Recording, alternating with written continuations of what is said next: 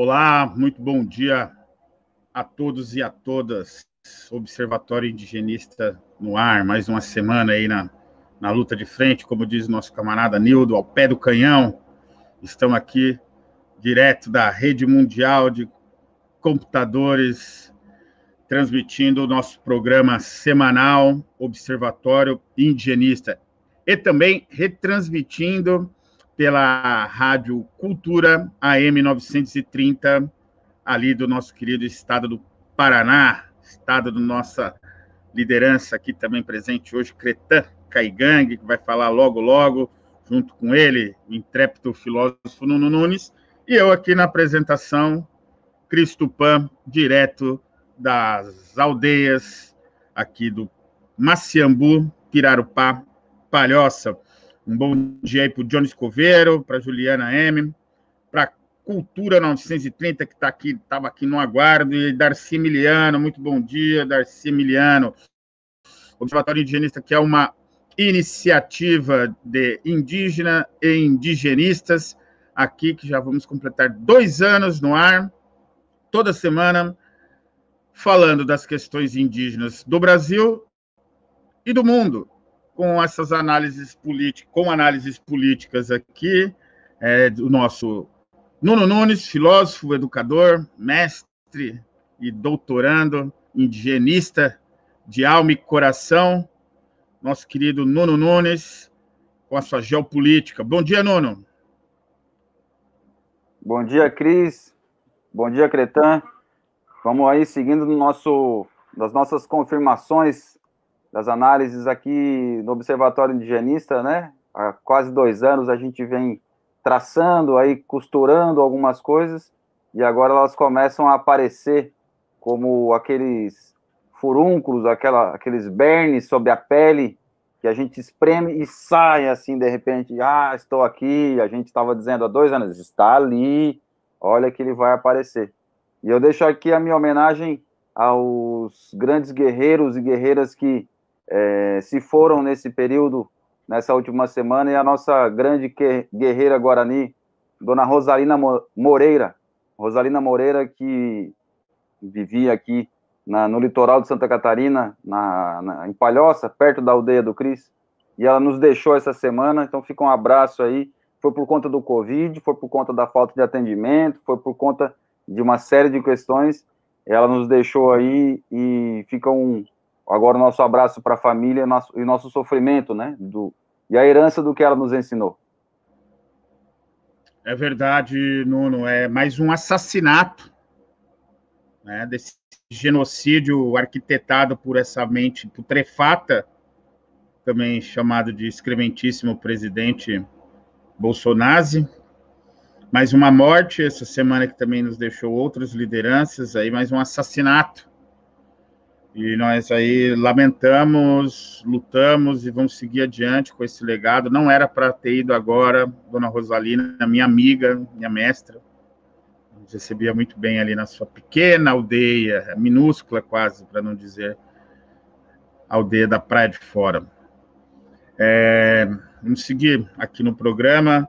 É, hoje nós contamos aqui também na nossa série mensal de trazer lideranças indígenas para participar do programa. Estamos com ele, Cretan Caigang, que é coordenador executivo da PIB, membro da Arpinsul e também um dos seus fundadores e coordenadores também da tanto da PIB como da Arpinsum, guerreiro do povo Caigang, nosso amigo Cretan Caigang. Muito bom dia, Cretan. Bonito cenário esse atrás seu, hein? Bom dia, Cris. Obrigado. É, cumprimentar você, Nuno, aí por essa anos de amizade que a gente tem, de trabalho, de luta, né? Um indigenista comprometido aí com a nossa causa. É, sei que todos os espaços que você passou e que você é hoje, aí, é, nesses espaços, você sempre procura dar essa visibilidade para os povos indígenas de todo o Brasil, né? independente das regiões. E o Cris, né, que é um companheiraço, meu parente, além de indígena, ainda é um grande amigo que eu construí na minha trajetória de luta, uma pessoa que eu tenho um respeito muito grande, um acadêmico estudioso da, das causas. Hoje nós temos os nossos acadêmicos as nossas causas, né? E não só as nossas, como entender esse outro lado, que é o lado não índio também, para que a gente traga como uma maneira de ter esse instrumento, essa arma de luta aí contra esse adversário, né, que nos atormenta aí nesses 520 anos. Também quero ser solidário aqui com, com a perda desses nossos parentes da nossa região, que tivemos essa, infelizmente, essas últimas semanas, essa semana principalmente. Dizer que meu sentimento a toda a família, aos familiares e também ao povo guarani, né, que perdemos aí uma liderança nossa também da área da educação, né, uma pessoa muito importante, né, o Guarani, então sou muito solidário aí. E solidário também a todo esse momento que está acontecendo aí a nível Brasil, nós, povos indígenas, né, todos esses ataques que viemos sofrendo. E dizer que eu sou a PIB, né, sou a fundador da PIB, defendo a PIB e defendo os nossos direitos, independente do que vier acontecer comigo ou, ou qualquer questões que venha aí para nos travar. Mas eu já quero deixar uma frase aqui, ela não é minha, né, mas é de um parente que com certeza estava muito inspirado no dia. Ele falou assim: se não, se não nos, nos deixa sonhar, então não vai dormir. Então, essa é uma frase aí pro excelentíssimo presidente Bolsonaro, que não é meu presidente, né? esse presidente sem partido, e também o general, grande general Elano, né? que é um câncer que restou aí da ditadura militar, né? que não conseguiu vencer na ditadura militar nossa, nossos guerreiros no passado, e agora vai enfrentar os descendentes desse guerreiro e nós vamos esmagar com ele também, assim como nossos antepassados fizeram com ele lá na ditadura militar, agora nesse momento. Então, meu muito obrigado aí pelo convite aí e já agradecer todas as pessoas que, que acompanham nós aí através do canal, acompanham o canal, né, e contribuem com as perguntas. Obrigado, Cretan. Cretan, que também é herdeiro aí também da luta e do sangue dos milhares de cretans que ainda virão do nosso querido Ângelo Cretan, que junto com Marçal Souza Tupani, Juruna é, e outros tantos Krenak fizeram a cabeça e continuam fazendo a cabeça de uma geração toda, e com eles seguimos em luta, de pé. É, hoje contamos aqui também com a ausência né, que é uma forma de contar com a presença, contar com a ausência também do nosso querido João Maurício Farias, que, como homem da sua idade, com a sua imensa sabedoria, chegou e vai fazer todo aquele exame que pelo menos a gente deve tentar fazer ou fazer, e por isso está ausentado aqui. E para aqueles que estão pensando, ele vai fazer o exame para qualificação de doutorado, ele vai tentar entrar no doutorado, e os homens sábios de certa idade faz isso, e também faz o exame que tem que fazer, que é o exame anual de verificar o encanamento. Isso aí, o meu já antecipei, geralmente eu deixo para novembro, mas esse ano eu já fiz, é com o novembro azul do exame, mas eu já fiz antes, acho que eu estava com saudade, mas precisei fazer e recomendo aqui, depois, homem, depois que passou dos 40, está chegando novembro azul, vamos se conscientizar, porque não é brincadeira não, temos que cuidar da saúde, tanto do homem, como dos jovens, como das crianças, e saúde é a questão muito importante aqui para gente. É, Mike Pompeu, esse que nada de saúde tem, traz com ele a peste, a doença, a guerra, a, a, ele, ele em si são os quatro cavaleiros do Apocalipse, veio essa semana em visita ao Brasil, ao estado Roraima, e também uma rodada por alguns países que fazem fronteira com ela, a Venezuela e com a nossa de todos ali, gigante Amazônia. Qual foi a intenção dessa visita? Tentar abrir os portões da guerra. Esse foi o grande mote para fazer uma guerra contra a Venezuela. Mas aí se pergunta o que vocês do Observatório Indigenista querem discutir com guerra, Estados Unidos, Venezuela, o que, que tem a ver com vocês? Aí, para isso, nosso convidado Cretan e Nuno vão fazer as grandes exposições aí para entender. Mas já adiante, já dou uma uma pista, é porque ali nós somos povos indígenas que vivem naquela região, em autonomia, somos transfronteiriços, são diversos povos, aquilo tem um impacto gigantesco. Temos os nossos irmãos indígenas ali na Venezuela, o nosso povo Yanomami, temos uma série de interesses naquela região e também o interesse da paz, que não queremos guerra com nenhum país, nenhum irmão nenhuma criança sem teto, nem nenhuma mesa com falta de alimento. Então, também tem isso daí, e tivemos aí, tem esse entendimento que tem os nossos parentes ali no Suriname, na Colômbia, na Guiana, enfim, são várias terras indígenas e é isso que nos interessa. O que os senhores da guerra estão armando? Um programa aqui da, da questão indígena, Observatório Indigenista, que analisa as políticas indígenas do Brasil e do mundo, e essa semana aqui estamos analisando essa questão da possível intervenção dos Estados Unidos na Amazônia para tentar é, fazer guerra contra a Venezuela. Senhores da guerras e povos indígenas. Vamos discutir isso com Cretan Caigang, coordenador executivo da PIB, membro do povo Caigang, coordenador da, da nossa Arpin Sul, representante do nosso povo aqui toda a região sul, e ele, Nuno Nunes, Nuno Nunes, filósofo indianista e um monte de outras coisas, mais apresentação de Cristo Pan aqui na Rádio Cultura 930 e também nas redes sociais do Facebook, do YouTube e no nosso canal Observatório indigenista. Essa é uma apresentação larga hoje aqui, mas que vale muito a pena. Darcy Emiliano, Juliana, Luciano, mande suas perguntas. Lembrem-se aqui de comentar, curtir o programa, é, é, é, compartilhar o Observatório Indigenista.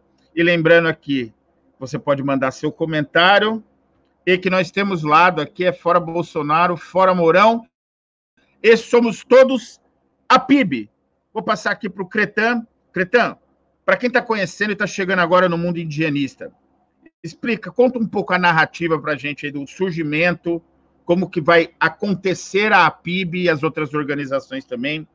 Qual é o interesse do governo Bolsonaro exatamente nesse momento dos incêndios, da campanha internacional na Europa, da campanha Nenhuma Gota de Sangue Indígena a Mais, as denúncias internacionais com relação aos incêndios provocados, pandemia, tudo isso, vai lá o senhor general Heleno, que deveria estar fazendo muitas outras coisas, por exemplo, explicando da onde veio os 30 quilos de cocaína que passou na gestão dele, que foi para Espanha, ele deveria estar explicando por que, que passou, ele que é o chefe de segurança ali do gabinete, que deveria estar cuidando disso, por que, que passou essa cocaína. Ele deveria explicar os seus crimes de guerra cometidos no Haiti, deveria estar respondendo um processo por desvio de dinheiro, mas está ali, tuitando, fazendo um jogo imperialista de tentar dividir a PIB, é, dizendo que a PIB é só a representação de uma única liderança, muito pelo contrário, ela tem três coordenadores por, por região, são um total de 15 coordenadores com suplente, com toda uma estrutura de base, sediada nas suas regiões, com as suas organizações irmãs, como COIA, a PIMB, Forim, a Arpim Sul, é, Arpim Nordeste, Arpim Sudeste, a Poine e as suas, e, a, e as suas co-irmãs internacionais também, a comissão, e a Comissão Guarani Irupá, a Comissão Cunhangué, todas essas, e aí o cara vai lá e ataca só uma liderança. No seu entendimento, conta um pouquinho, depois entra no seu entendimento do que foi, do que o porquê disso tudo, mas conta para a gente, narra aí o surgimento da PIB, como que ela começa, quais os passos, os enfrentamentos que se destaca, porque parece que o governo acha que só está sendo atacado porque é Bolsonaro. A PIB não descansa um dia desde quando ela foi surgida, não importa o governo, porque a gente luta aqui é contra os desmandos do Estado. E também depois entra nessa avaliação o porquê desse ataque a uma, a uma única dirigente da PIB, Cretan. A palavra está contigo. Microfone, Cretan. Desculpa. É, primeiro que o início da PIB ela começa ali de uma discussão desde 2004, né? Então, quando a gente fundou esse movimento, que a partir do acampamento Terra Livre, né, que foi fundado em 2004, a gente também começou a discutir essa questão de ter uma organização indígena a nível nacional, né? Essa organização da qual representaria a, essas organizações regionais. Na época ainda a gente tinha só três organizações, né? Que era a Coiab e a Poime, que eram duas organizações bem mais antigas, que foram as primeiras organizações assim é, firmadas mais tecnicamente, mais politicamente. Né? E daí nós criamos a Arquinsul em 2000 e, 2005 e a partir dali a gente começou essa discussão. É, antes da PIB tinha a Capoíbe, né, que era uma organização também formada com lideranças e organizações regionais, que foi extinta em 2005 e a partir dali que 2006 para 2007 a gente criou a PIB numa Assembleia dos Povos Indígenas que aconteceu no acampamento Terra Livre, então, com essas três organizações. A partir dali, nós buscamos outras organizações regionais e hoje a gente tem essas sete representações regionais, né, que são representadas aí pelos seus coordenadores, que compõem aí a base da PIB. Mas a PIB, como você falou, Cris, a PIB não é uma organização que ataca exclusivamente esse momento Bolsonaro. A PIB, durante o governo Lula, ela foi uma organização que defendeu em prol do direito indígenas e também pela questão das políticas que se construíram naquele momento e também para garantir aquelas políticas atuais ou aqueles programas que foram criados para povos indígenas durante o período do governo Lula, assim como foi no período do governo Dilma e também no Temer. E Bolsonaro não poderia ficar de fora para para dentro de todo o genocídio que ele vem procurando, é, que ele faz aí na sua política contra povos indígenas, mas também com comunidades tradicionais e, e, e, e todo aquele que é diferente no Estado brasileiro, que tem seu, seus pensamentos, sua, seu, seu modelo de vida, seu, seu jeito de vida, né? E, e o Brasil, né, como a gente sempre tem falado, o Brasil é um país pluriétnico, e não tem hoje como você, por exemplo, criar uma política só dos mais brancos, né? E não do restante da população. Então é necessário que no momento e os ataques, para quem conhece Bolsonaro sabe que quando foi então candidato já nos atacava. É, mas a, ah, voltando aqui para a questão mais é, a questão do momento, né? O momento é que que sempre existiu esse isso aí em vários momentos da história no mundo, né? Que sempre teve esses senhores das, da guerra, né? que são aqueles senhores que eles saem procurar guerra nos países, eles estudam as crenças, a cultura, é, estudam é, as, as estratégias de qual é, qual é adotado por aquelas organizações ou aquele povo para fazer aquela luta por aquele direito contra o Estado, principalmente a luta pelo território. Então, o, a maior a maior luta que a gente tem hoje, não só a nível do Brasil, mas acredito que no mundo, é a questão da garantia do teu território e da tua terra. E esse senhor das armas, eles são esses senhores. Então, é questionar os governos, né? sempre tratar os governos como governos de esquerda, é nunca tratar os governos como governos que defendem essa, essa diversidade, essa pluriversidade que nós temos das populações, e não defende um grupo só, que é o grupo, o, o, o grupo clareado. Grupo, não, quando eu falo clareado, não, é o, não são as pessoas não índias, por exemplo, porque em vários momentos da história nós fomos, é, vários desses nos defenderam, vários desses lutaram com nós e hoje continuam lutando com nós. Eu digo clareamento, que é isso que eles entendem, que é aquele que é fascista, que é racista, né, que, que tem na, na, na sua ideologia a morte, a arma, usar a arma. Mas nós temos que entender também que a Amazônia ela tem uma particularidade, porque os, os, os bundão do exército na Amazônia são os generais, os coronéis, os capitão e os tenentes. Abaixo disso, sargento, cabos e soldados são indígenas. Nós temos uma população gigantesca de indígenas, inclusive os mariners, que são hoje o exército mais preparado nos Estados Unidos é, para a guerra, conforme dizem. 900 deles que vêm para fazer guerra na selva da Amazônia passam nove, porque não aguenta enfrentar o nosso exército indígena dentro da Amazônia, que são preparados para atuar dentro da Amazônia, mas daí tem os fundão que são os generais, os coronéis, os majores, os capitães e os tenentes, que procuram fazer essa lavagem cerebral dentro do nosso povo, né? Eu sou ex-militar, né? Como eu já falei por várias vezes, eu também tive dentro do Exército, fiz parte do pelotão de operações especiais do Exército. Não fiz paraquedismo, mas tudo que você imaginar eu fiz, né? Foi guerra na selva, montanha, é, sobrevivência, tudo isso eu acabei fazendo dentro do Exército, só não fiz é, não fiz é, paraquedismo porque eu precisava ter um cargo superior como sargento para poder fazer. Então, eles usam e pesquisam essas estratégias de luta para daí, a partir daí, eles usar povo contra povo.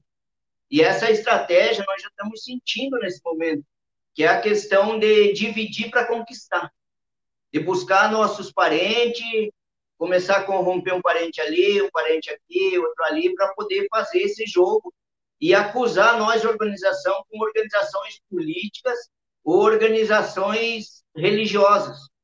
Não sei, não sei se seria essa a palavra certa, mas seria nesse sentido que eles procuram construir isso. Né? E nós temos que mostrar a todo momento que nós somos uma entidade, é, por mais que o ataque foi a Sônia, mas somos indígenas, somos lideranças indígenas de outras regiões que compomos essa base da PIB através das nossas organizações e através da indicação nossa daquela organização para compor a PIB. E o papel da PIB é isso, defender o direito, não ter trégua com governo nenhum, não importa o momento do governo, se o governo for um governo que quer construir com nós, nós temos que sentar e construir, mas se for aquele governo que não senta, nós também temos que fazer o nosso papel como defensores dos povos indígenas. E hoje, é, nos orgulha muito, eu estou me sentindo orgulhoso da PIB, porque ninguém mexe, ninguém dá coisa em cachorro morto, não só se dá coisa em, em pitbull, né? E hoje a gente é pitbull, então, tipo, aí o general Heleno, né, que, que atacou a PIB essa semana, é, ele acha que enfrentar ó, o nosso exército é ir aí para esses países no qual ele foi, chegar lá, chutar os cachorros mortos. Aqui não. Aqui tem para enfrentar sim. Aqui é é, aqui é a floresta, aqui é a natureza, aqui é a espiritualidade, tudo que ele não tem. E mexer com a natureza, é, você não sabe as consequências que você vai enfrentar. Porque a natureza não tem controle, ninguém controla a natureza. Ninguém controla o espírito, ninguém controla é, lideranças indígenas. Então, tipo, ele é mexer um ponto que ele não tem controle. Ele pode ter a melhor arma, mas ele não tem o melhor espírito e os melhores guerreiros. E por isso que é o medo dele. Quando ele aprender isso, Cris, ele vai ficar, ele vai ficar mais amedrontado, porque é, é essas falas dele, para mim, é uma fala de quem está tremendo, de quem já tá, já sujou a, aí a cirola, como a gente fala, né? Então é isso, Cris. A princípio, a primeira fala seria essa aí.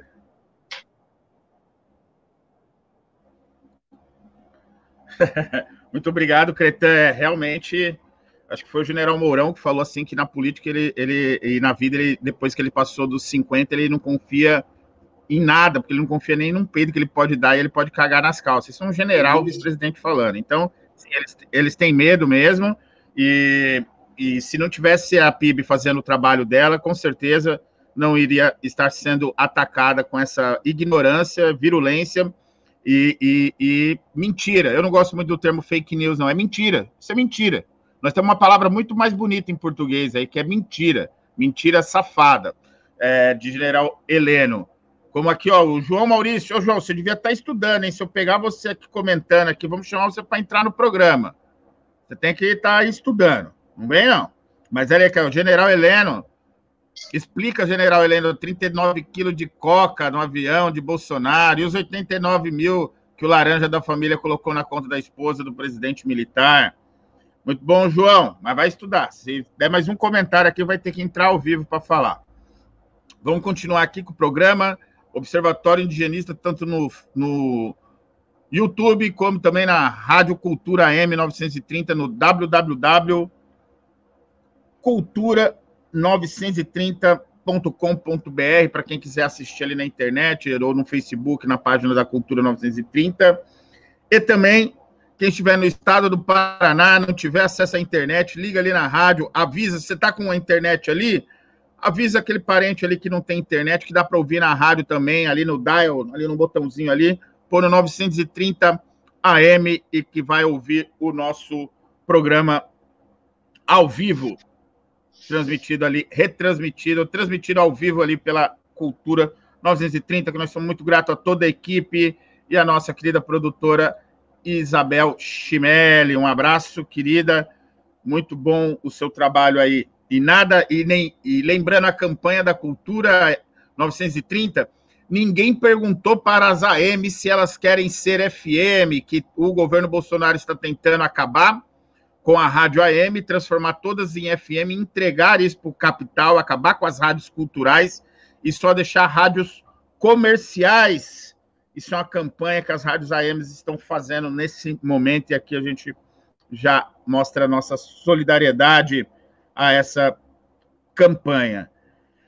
Nuno Nunes, da geopolítica, entre outras coisas aí que você tem para dizer, mas essa chegada do Mike Pompeo, ela vem anunciar a tentativa que já desde a derrubada que fizeram de 48 horas do ex-presidente comandante Hugo Chávez, já tentaram derrubar ele, não conseguiram, o povo devolveu o lugar do presidente, foram às ruas, quem quiser até assistir, tem aquele filme A Revolução Não Será Televisionada para acompanhar esse momento da história recente da Venezuela, e que desde a posse de Maduro vem sistematicamente atacando o governo venezuelano num consórcio imperialista liderado pelos Estados Unidos, mas com amplo papel de Japão, de Inglaterra, de Coreia do Sul, de, de Canadá, é, de vários países é, associados aos Estados Unidos aqui no nosso continente, como a Colômbia, mas também ali Israel, entre outras coisas, estão apoiando essa iniciativa e enfrentam, por um lado, a Venezuela, que é apoiada por nada mais nada menos que China e Rússia. E estão colocando o Brasil, tal como foi manipulado o Brasil, o Uruguai e a Argentina pela Inglaterra. Inglaterra é essa que roubou todo o ouro que deveria estar a serviço do povo venezuelano e entregou para o presidente ilegal, ilegítimo, João Guaidó, autodeclarado presidente, entregou o ouro do povo venezuelano depositado nos bancos ingleses e que, tal como a manipulação no passado para fazer a guerra contra o Paraguai, contra os nossos parentes Guarani ali, usou o Brasil, Uruguai e Argentina, mais uma vez o Império, agora na sua versão estadunidense, usa a, a, os países aqui que fazem fronteira com a Venezuela, principalmente o Brasil, para ser o seu, é, a sua bucha de canhão. O que, que nós, povos indígenas e brasileiros, temos a ver com isso, com essa guerra dos Estados Unidos? Absolutamente nada. Mas se trata de um ataque direto aos nossos territórios, invasão, é, domínio da Amazônia, a entrega desse rico patrimônio, essa, essa, a, a, a, o patrimônio das matérias-primas do território, das madeiras, dos minérios, todos eles a serem ocupados e vendidos pelos patridiotas que hoje estão no comando da Amazônia, liderado ali pra, pelo vice-presidente Mourão, que insiste em negar que há incêndio, que há queimada, que há crimes ambientais, coloca o exército para impedir a fiscalização dos ambientalistas e fazem de tudo para dar continuidade a esse ataque ao grande patrimônio do povo brasileiro, que é a Amazônia, e também aos povos tradicionais que vivem naquela região. 83% dos povos tradicionais do Paraná foram, do, do Pantanal foram atingidos pelo incêndio, estão sem suas casas, estão sem suas terras nesse momento. Pantanal arde. E para isso ainda vamos ali, o embaixador o, do, do, do Brasil vai até Roraima, recebeu Mike Pompeu para conversar, sabe-se lá o quê, mas para mim é dizer sim, senhor, estamos a posto e o Brasil coloca mais de 3 mil militares para fazer uma manobra ali na, é, na, na, na região da fronteira. Tudo isso, os grandes interesses que estão por trás disso, Nuno vai comentar aqui com a gente, Nuno Nunes, e seguimos aqui Rádio Cultura M930 e Observatório Indigenista no YouTube. Vai lá, Nuno. Isso aí, Cris já deu um mapa legal para a gente fazer essa análise aqui, o Cretan também. É, o, o, o, passo que a gente consegue é, visualizar nesse momento do, que passa o Brasil, os países da América do Sul e também os territórios, né, e as terras indígenas nesses países, os territórios tradicionais indígenas, né, no, na Colômbia, na, nas Guianas, Suriname, Brasil, Peru, é, Bolívia, né, nessa região ali pan-amazônica, né, também Equador, é, a gente pode poderia fazer uma, uma, uma análise é, dizendo assim, é uma coisa nova, né? É, um, é algo que, que não acontecia antes, né? Mas se a gente vê no padrão do imperialismo, como o Cris já levantou a bola aí, a gente vê que é mais uma vez o, o, uma, uma capital central, né, o, o centro do, do, do, do poder financeiro, econômico, que está ruindo, que está caindo, né? E ele está tentando se segurar. E aí, se a gente olhar na história, a gente não precisa é, criar muitas teorias. Basta a gente lembrar daquilo que é tão divulgado no Brasil e outros países também, que é um livro chamado Bíblia. Ali na Bíblia já tem várias referências a esses padrões, né? Aquela história da Babilônia, né? Que ela é, queria é, é, pegar as pessoas para fazer mal, para as pessoas iam para a Babilônia para se perder, né? Ia só ter os prazeres da vida e tudo mais. E aí as pessoas começavam a dizer para não ir para a Babilônia, porque lá era a terra da perdição e tal. É, a Babilônia era, ela era um símbolo de um estado que já estava sem sentido de existência. Então, a única coisa que, que, que, que fazia ela existir era o consumo desenfreado e para esse consumo existir tinha que atacar outros povos e roubar deles. Porque imagina, quando a gente tem uma cidade, um território, né, onde se consumiu tudo ali e não tem mais de onde tirar, não se tem como plantar uma semente, esperar que ela brote, é ali uma árvore ou uma planta em um ciclo de um ano, porque as pessoas já estão com fome, o que acontece? É como um formigueiro, né? Como um, um, uma revoada de gafanhotos. Vai para outros lugares roubar, né? Pegar e levar para os seus, né? Levar para esse centro. Então isso aconteceu na Babilônia, que acabou em guerra. Aconteceu no episódio do final do Império Romano, é, que quando começou ali a, a, a República Romana a entrar em ruínas, que coincide, não é à toa, coincide com aquele período descrito na Bíblia, com a vinda do, do, de Jesus Cristo, que era um político, né, né narrado ali na Bíblia, era uma figura que estava fazendo uma articulação política dentro da sua comunidade indígena lá da, da, da Palestina, né, que estava tentando segurar ali a, a tradição do seu povo e dizendo o nosso reinado, o nosso reino não é desse mundo romano, né? o nosso reino não é daquele mundo romano sediado lá em Roma, naquela cidade que já se consumiu toda, que está se consumindo ao redor e agora vem consumir as nossas riquezas aqui para levar lá. Que leva além da, da, das riquezas alimentares do peixe, que por isso estava acabando o peixe, né? Que Jesus vai lá e tenta uh, fazer a multiplicação dos peixes, é porque ia tudo para Roma, a multiplicação dos pães, porque ia tudo para Roma, tudo que eles produziam ia, né? Para essa, para esse império central, né? E e aí a figura do Jesus ainda ela é colocada como o, perseguido. Na hora da perseguição, na hora, na hora do julgamento, a gente conseguiria fazer uma análise igualzinha hoje, com o que fez o, o, o general bundão Heleno. Porque ele é aquela figura que trabalha para o império. Ele seria aquele Pôncio Pilatos, aqueles caras que trabalham para o império. Né? E aí, quando tem alguma algum interesse do império em ampliar ali a sua botar o seu canudo gigantesco em alguns lugares e chupar, puxar aquela riqueza que tem, né? Como é o caso da Amazônia, que a gente já vem alertando aqui há quase dois anos, né? Por conta do, da riqueza mineral, por conta da água, por conta da, da, das terras raras, né? Que são essas, esses minérios que são finos para fazer, são usados nas tecnologias como celular, como ah, chips, né?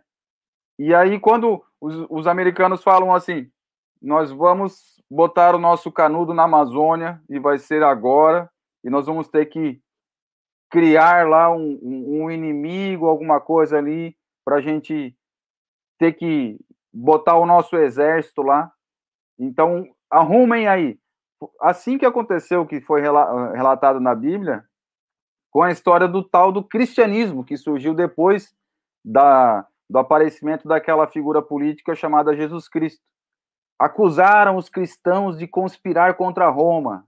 E aí o exército romano ia lá para acabar com aquele movimento, né? E aí ali tinha os generais romanos que moravam lá na Palestina, que faziam o papel e faziam a divulgação daquilo que era a estratégia centralizada em Roma, né? Como o Cris comentou, hoje não é mais Roma, né? Hoje é são os Estados Unidos, né?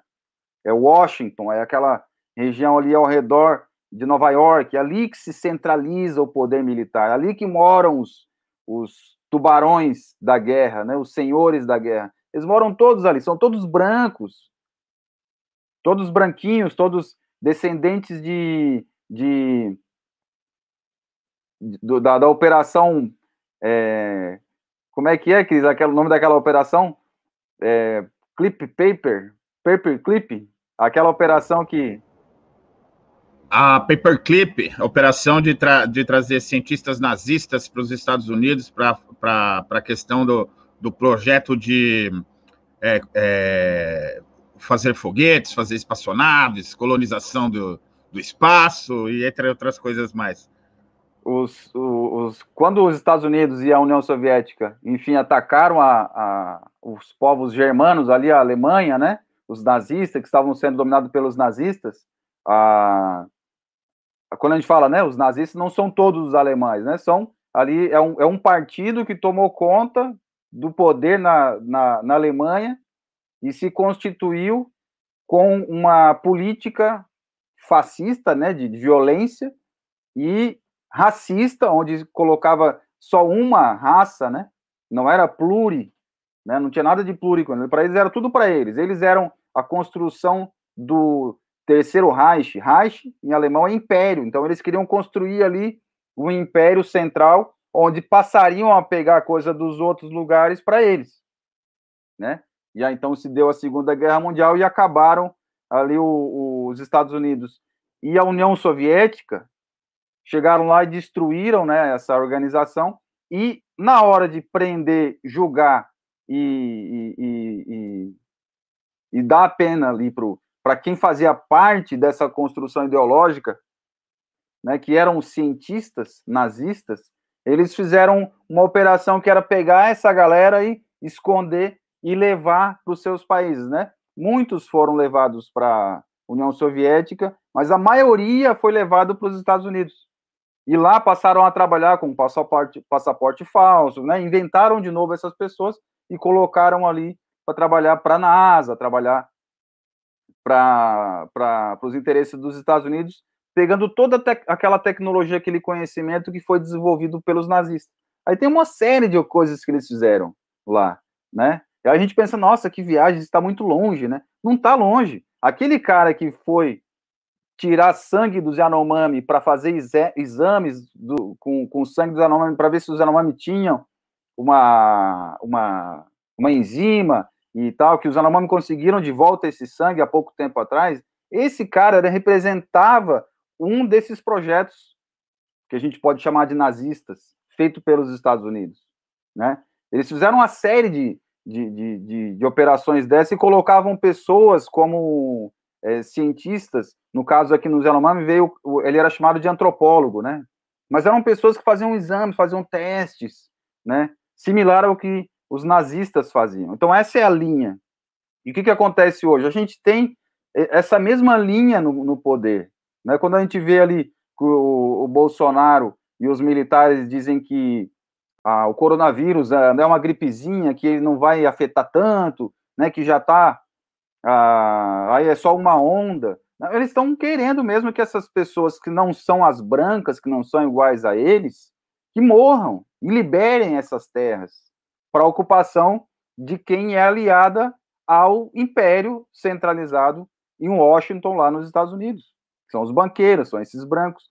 Não é à toa que, ó, se a gente vê como que aconteceu, o Mike Pence, ou, aliás, o Mike Pompeo, que é aquele cara que é, da CIA, né, que é o, o figura dos Estados Unidos, que é o secretário de, de Estado, né, que é ali que reúne toda a inteligência deles lá, né, de, de criminalização dos povos, né, que aquele que deu uma entrevista e falou, sim, nós roubamos, nós mentimos, nós matamos pelos interesses dos Estados Unidos.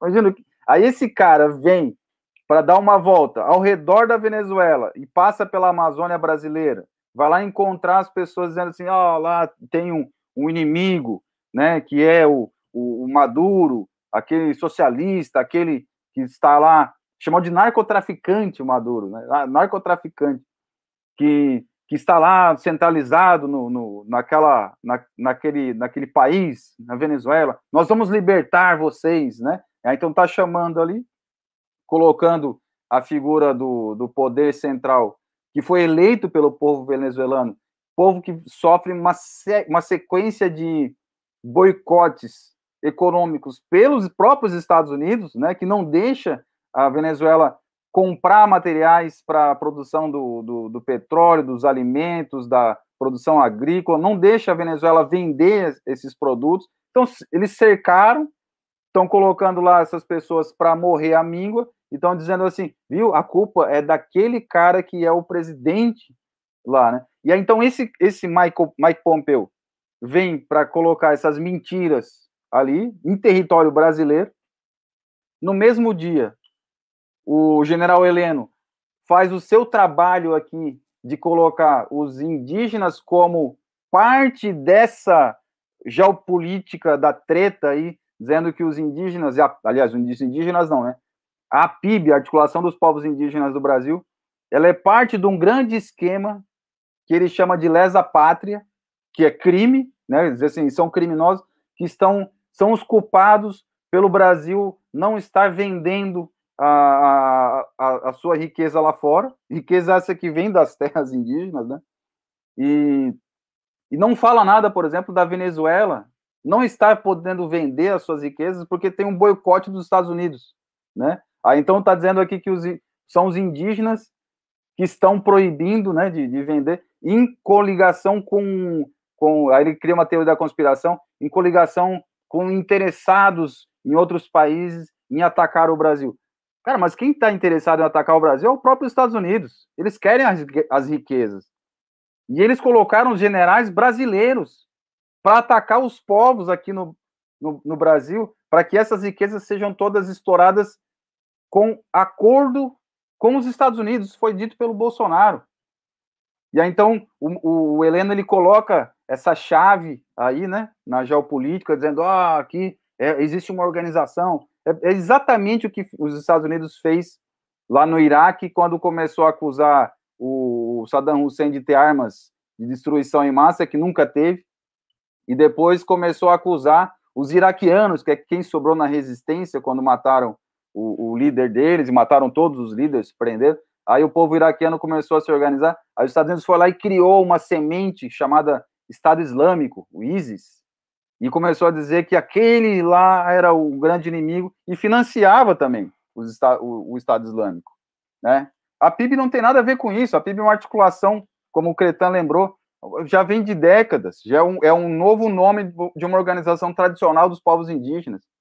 Né? Eu sempre lembro do, do povo Guarani, que tem gravado na história, que tem a Comissão Guarani Urupá, que é membro da PIB, aí o pessoal pergunta aqui, né, ah, mas e, e da onde que veio essa comissão? Aí eu falo assim, ó, tu vai lembrar dessa comissão quando tu lê no livro de história sobre a Confederação dos Tamoios. Tá lá no livro de história, Confederação dos Tamoios. Tamoi é o avô, né? É avô em Guarani. Então, quando os, os avós se reuniram, ali foi a grande confederação, foi o, o Senado Guarani se reunindo, né? Os avós e as avós. E aí deram o nome de Confederação dos Avós, né? Dos Tamoi, que inclusive na história durante muito tempo ficou como sendo uma reunião de, aliás, a confederação de um povo indígena que chamaria Tamoio, né? Mas não era o Tamoio, né? É o povo Guarani, o povo Tupi-Guarani que se organizou e foi lá e meteu resistência, né, na invasão. Então, é, a, a, Confederação dos Tamoios é hoje parte da PIB, né, para a gente ter uma ideia, né? Quando vem os Achaninca ali do pessoal do Acre, ali é a, é a, é a organização incaica, né, que faz parte da, da, da PIB. são milenares, né? Então não, não, não dá para a gente admitir que um genereca desse venha colocar e criminalizar a, essas organizações dentro de um jogo macabro, que aí eu quero fechar a análise, com o Bolsonaro no mesmo dia em que Mike Pompeu estava em Roraima, o general Heleno, que lembrando que o general Heleno, ele é da, da agência de inteligência, né? E é aquele que divulgou no seu Twitter o exame do que não tinha coronavírus com o seu RG, o seu CPF, imagina o endereço e tudo mais. Imagina a inteligência que tem esse homem. E ele, e ele coloca ali como criminalização da PIB, ele coloca uma, uma, uma teoria da conspiração que a gente olha assim, mas se ele é o cara da inteligência, ele deve ter colhido esses dados de algum lugar, e a gente vê que não tem fundamentação, né? Ele diz, ah, o, o site Defund é, Bolsonaro é ligado à PIB. Mas claro que é, tá todo mundo sabendo que é, porque tá lá o link, a gente fez um programa semana passada com a Ângela Mendes aqui, a filha do, do Chico Mendes, falamos sobre isso, inclusive eu mesmo falei, virá em breve uma criminalização da PIB por estar tá fazendo essa, essa, essa articulação internacional. E aí o que eu queria fechar é o seguinte, Bolsonaro estava em Sinop, Mato Grosso, entregando títulos de propriedades para pessoas que estavam assentadas, famílias assentadas, né, pelo, que eram que foi ali uma articulação do MST há muitos anos atrás, conseguiram o um assentamento. Bolsonaro estava lá com o, o, o aquele outro, é, esqueci o nome lá, que é o, o secretário de, do, dos fundiários aí, os ruralistas, Naban Garcia, Naban Garcia estava lá entregando, entregando títulos de propriedade para o pessoal que foi assentado pela reforma agrária. Imagina.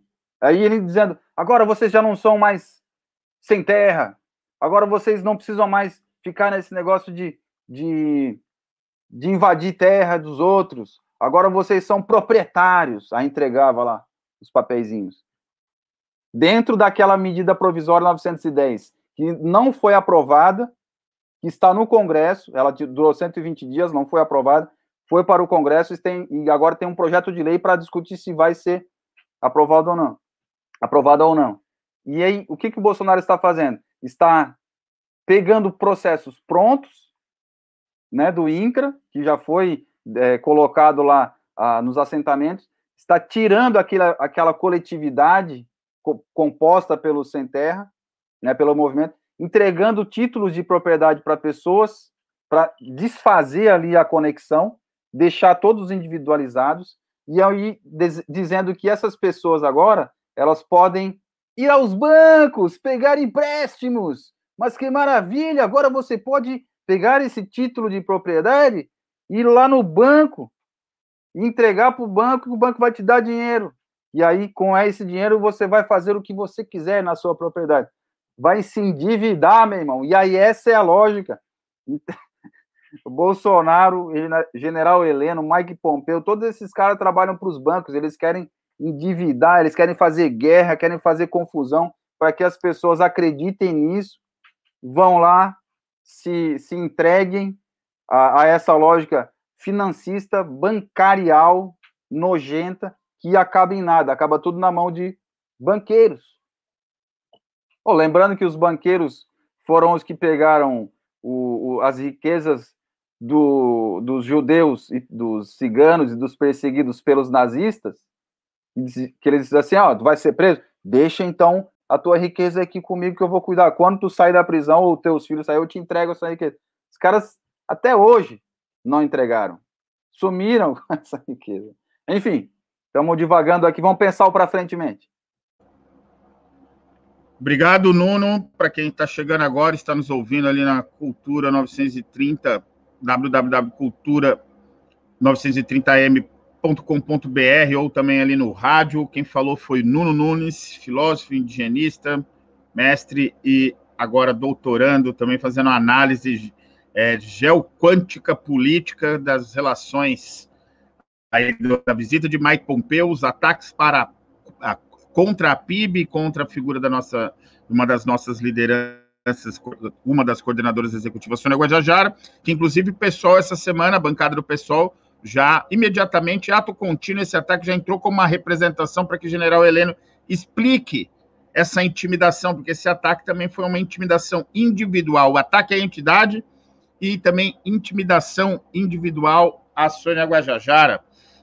Um abraço para você, Sônia, um bom combate aí. É, dentro disso que Nuno falou, também trago duas, duas afirmativas aqui é, com relação a esses ataques da Venezuela. A Venezuela, que é das principais é, donas de distribuidoras de gasolina nos Estados Unidos, Nuno, e que não estão recebendo. E esses ataques é para que se expropiem. Olha o capital, que é todo ele da vertente de deixa o capital à mão invisível do mercado, capital livre, estão ali tentando expropriar as distribuidoras venezuelanas nos Estados Unidos. Já não bastasse a Inglaterra que sequestrou o ouro da Venezuela, esses ataques não deixam que, os, que a Venezuela mexa os fundos que ela tem de recursos nos Estados Unidos e também ataque às suas refinarias e distribuidoras lá no Império Estadunidense.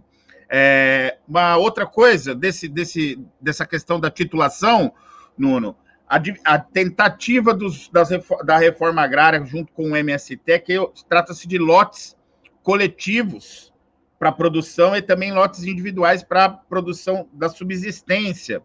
Ao entregar esse título da propriedade, o Bolsonaro também tenta assediar, intimidar, com, como está fazendo na Bahia com a Força Nacional junto aos assentamentos, mas faz isso para possibilitar o. E isso ele não disse, porque seria criminoso, mas é que é vedado o arrendamento de terras da reforma agrária em assentamento. Também tem a questão do arrendamento para grande os grandes produtores. Então, essa titulação nada mais é a escusa que aquele, aquele camarada que ocupou, resistiu, produziu junto com o MST e agora obtém esse título, ele se desgarre e possa não só pedir empréstimo e se ferrar, e perder, mas também arrendar a terra para produção. E aí, todos sabemos que a maioria dos assentamentos, se não quase a totalidade do MST, produz agricultura familiar, é mandioca, milho,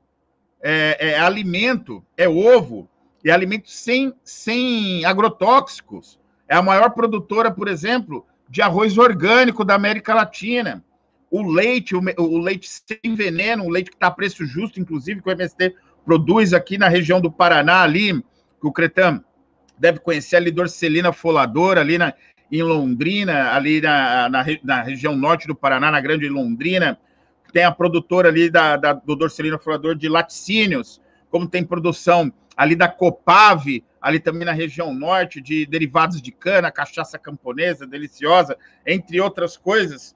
Então, esse, esse tem a ver com esse ataque também. E, e eu digo mais, a tentativa de também entregar lotes de terras de fundo é, de propriedade para indígenas nessa região, para também garantir o arrendamento. Há esse assédio também. Para, entre outras tretas aí, vamos falar aqui também com a nossa liderança Cretan Caigangue, para analisar os ataques, o, o, que virá né, desse, desse, dessa situação toda, ou para frentemente, como diz o Nuno Nunes. Antes, vamos ler um comentário aqui da, da Juliana. Vocês têm previsões sobre a votação do PL 2633 da grilagem? Vamos aqui informar isso para você já já. O Nuno deve ter essa informação, ou o Cretan também. Vamos passar para o Cretan para ele fazer essa análise aí do, do para frente mente, o que virá, os ataques, como que ele está percebendo ele essa realidade política atual decorrente aí desse último ataque e também dos ataques que estão vindo desde o governo Temer, desde o golpe contra os povos indígenas, municipalização da saúde, não a demarcação de terra, não entrega de títulos, é, aliás, não assinatura de homologações de terras, entre outras coisas, que vem aí a povo indígena. Cretê, a palavra está contigo. Então, é... primeiro que eu acredito assim que intimidade dificilmente, né? Porque a Sônia tem tem o nosso respeito, tem o nosso carinho, e nós lutamos juntos. A gente é um colegiado de lideranças, né, que estamos em apoio à nossa liderança e tiver que ir para a guerra, a gente vai junto. Então, é, uma das estratégias que esse governo deve adotar nos próximos meses, nos próximos dias, então é importante que os órgãos internacionais de direitos humanos e também aqui do Brasil é a questão de criminalizar essas lideranças que estão compondo aí essa base da PIB. Com certeza ele deve buscar é, várias ações judiciais e procurar.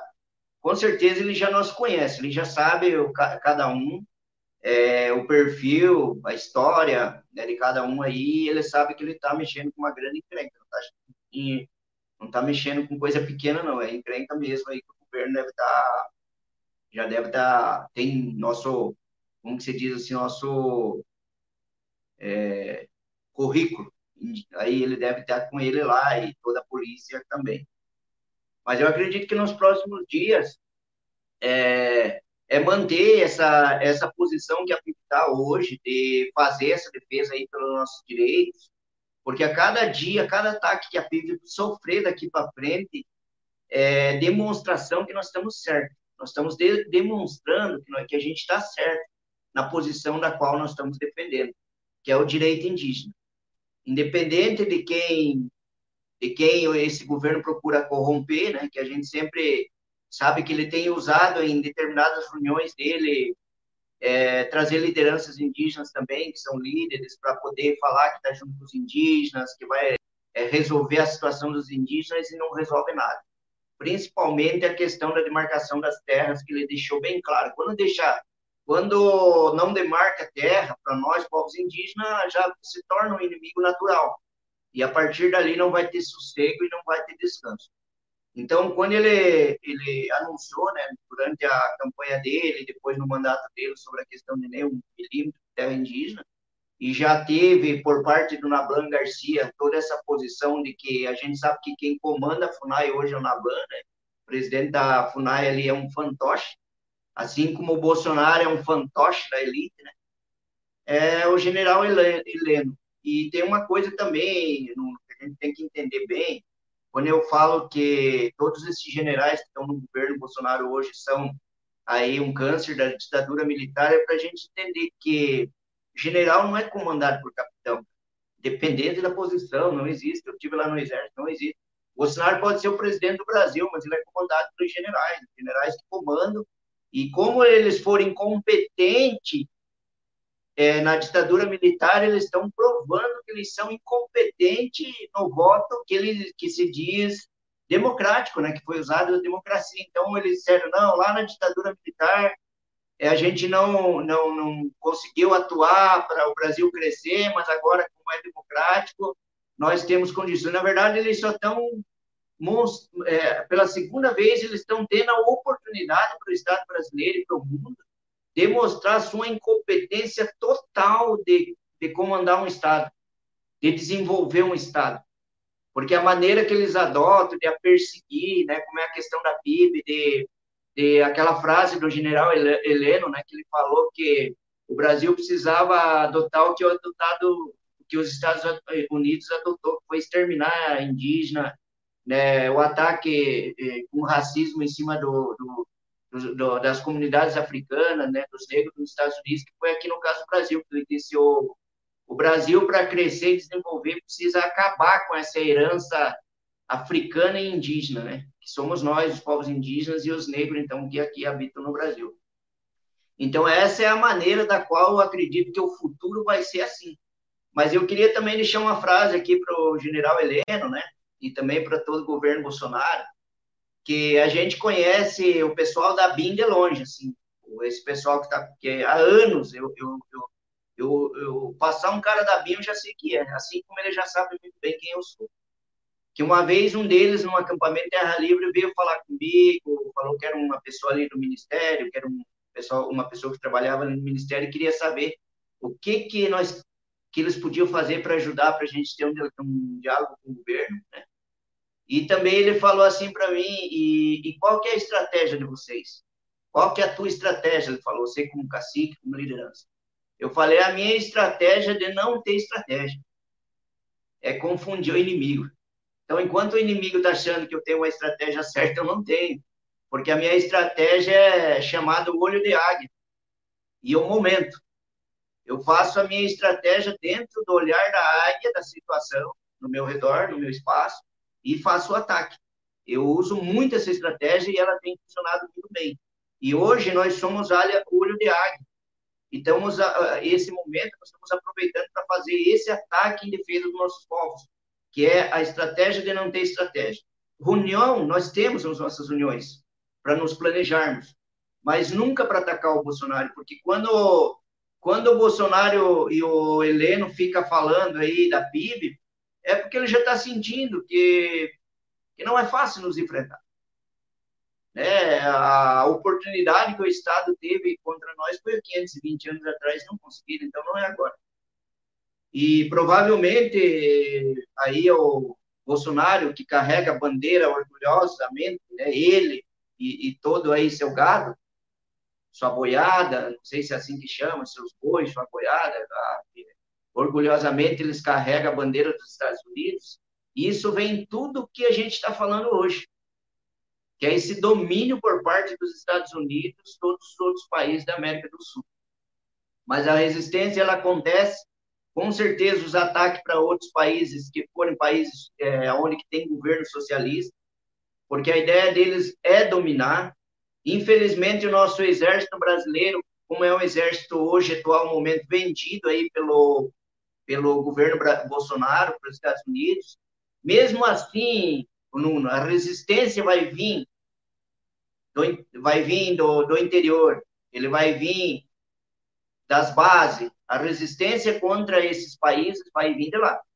Porque o exército brasileiro, mesmo que quisesse enfrentar os Estados Unidos numa guerra, não daria um dia de munição, Nossos equipamentos do exército é antigo, é equipamento que foi usado na Segunda Guerra, são é, fuzis que não têm é, hoje ruins, que eu tive lá dentro do Exército, na minha época, 27, 28 anos atrás, quando tive no Exército, é, aqueles equipamentos já eram ruins para uma, uma guerra, nos preocupava muito quando, como militar que a gente não teria chance nenhum contra qualquer outro exército que viesse nos atacar.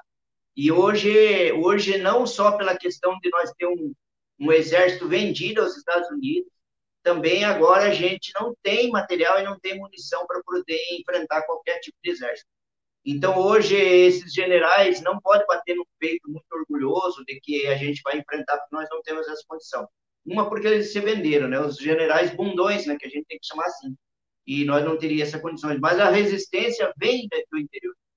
Ele vem das terras indígenas, ele vem do, do, aí da resistência por parte da agricultura familiar, ele vem pelas comunidades tradicionais, ele vem pelos guardiões da floresta, que é esse povo que tem condições de fazer esse enfrentamento e demonstrar.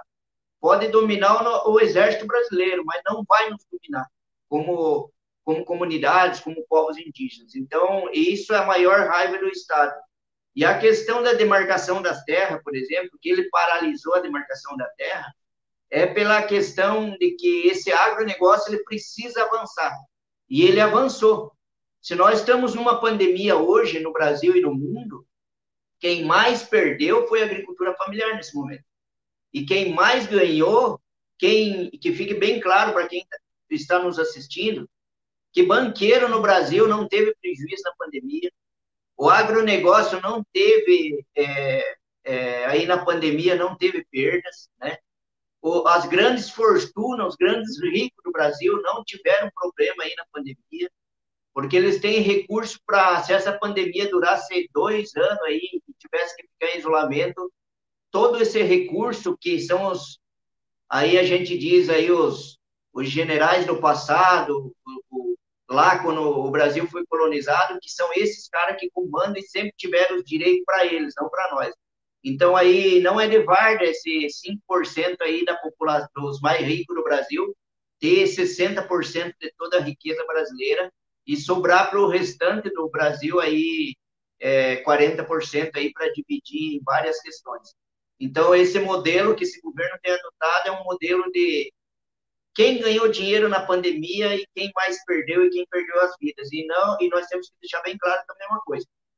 É, ele parabenizou, né, deu os parabéns aí, né, que hoje nós somos um país aí, né, na fala dele, que mais respeita o meio ambiente, mais preserva o meio ambiente, que é uma mentira, que não precisa nem nós estar repetindo aqui.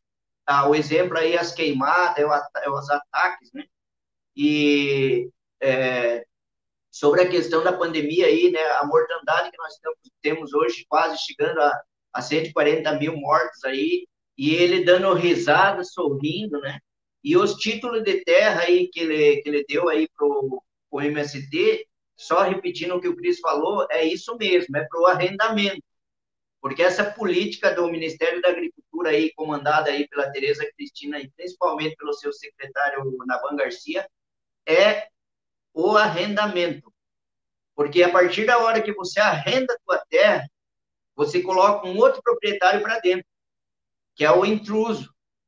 Que em, em épocas passadas, quando aconteceu o arrendamento, que até hoje nós temos problema na região sul do Brasil e no Mato Grosso, que são os intrusos dentro das terras indígenas, que não foi desintrusado até hoje. Muitas terras no Brasil que já estão regularizadas, não foi retirado os intrusos, foi através desses arrendatários de terra que acabam ganhando força nesse governo para poder manter a sua, a sua para ter a sua permanência dentro desse território.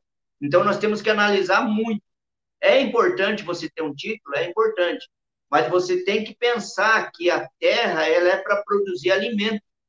Ela não é para produzir soja com agrotóxico vindo da Alemanha através da Baia.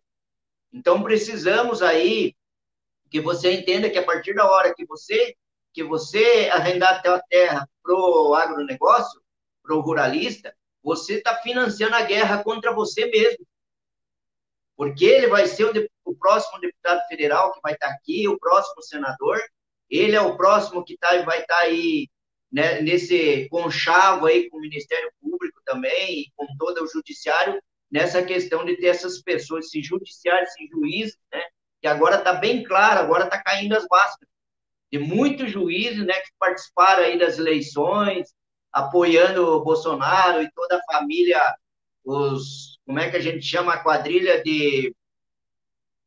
Como que é a quadrilha deles ali, dos, dos Bolsonaro ali, das rachadinhas, né? Laranja. Como vereador, Laranja. como senador, como deputado estadual, né? É impossível. Os milicianos. É, aí a quadrilha miliciana, né?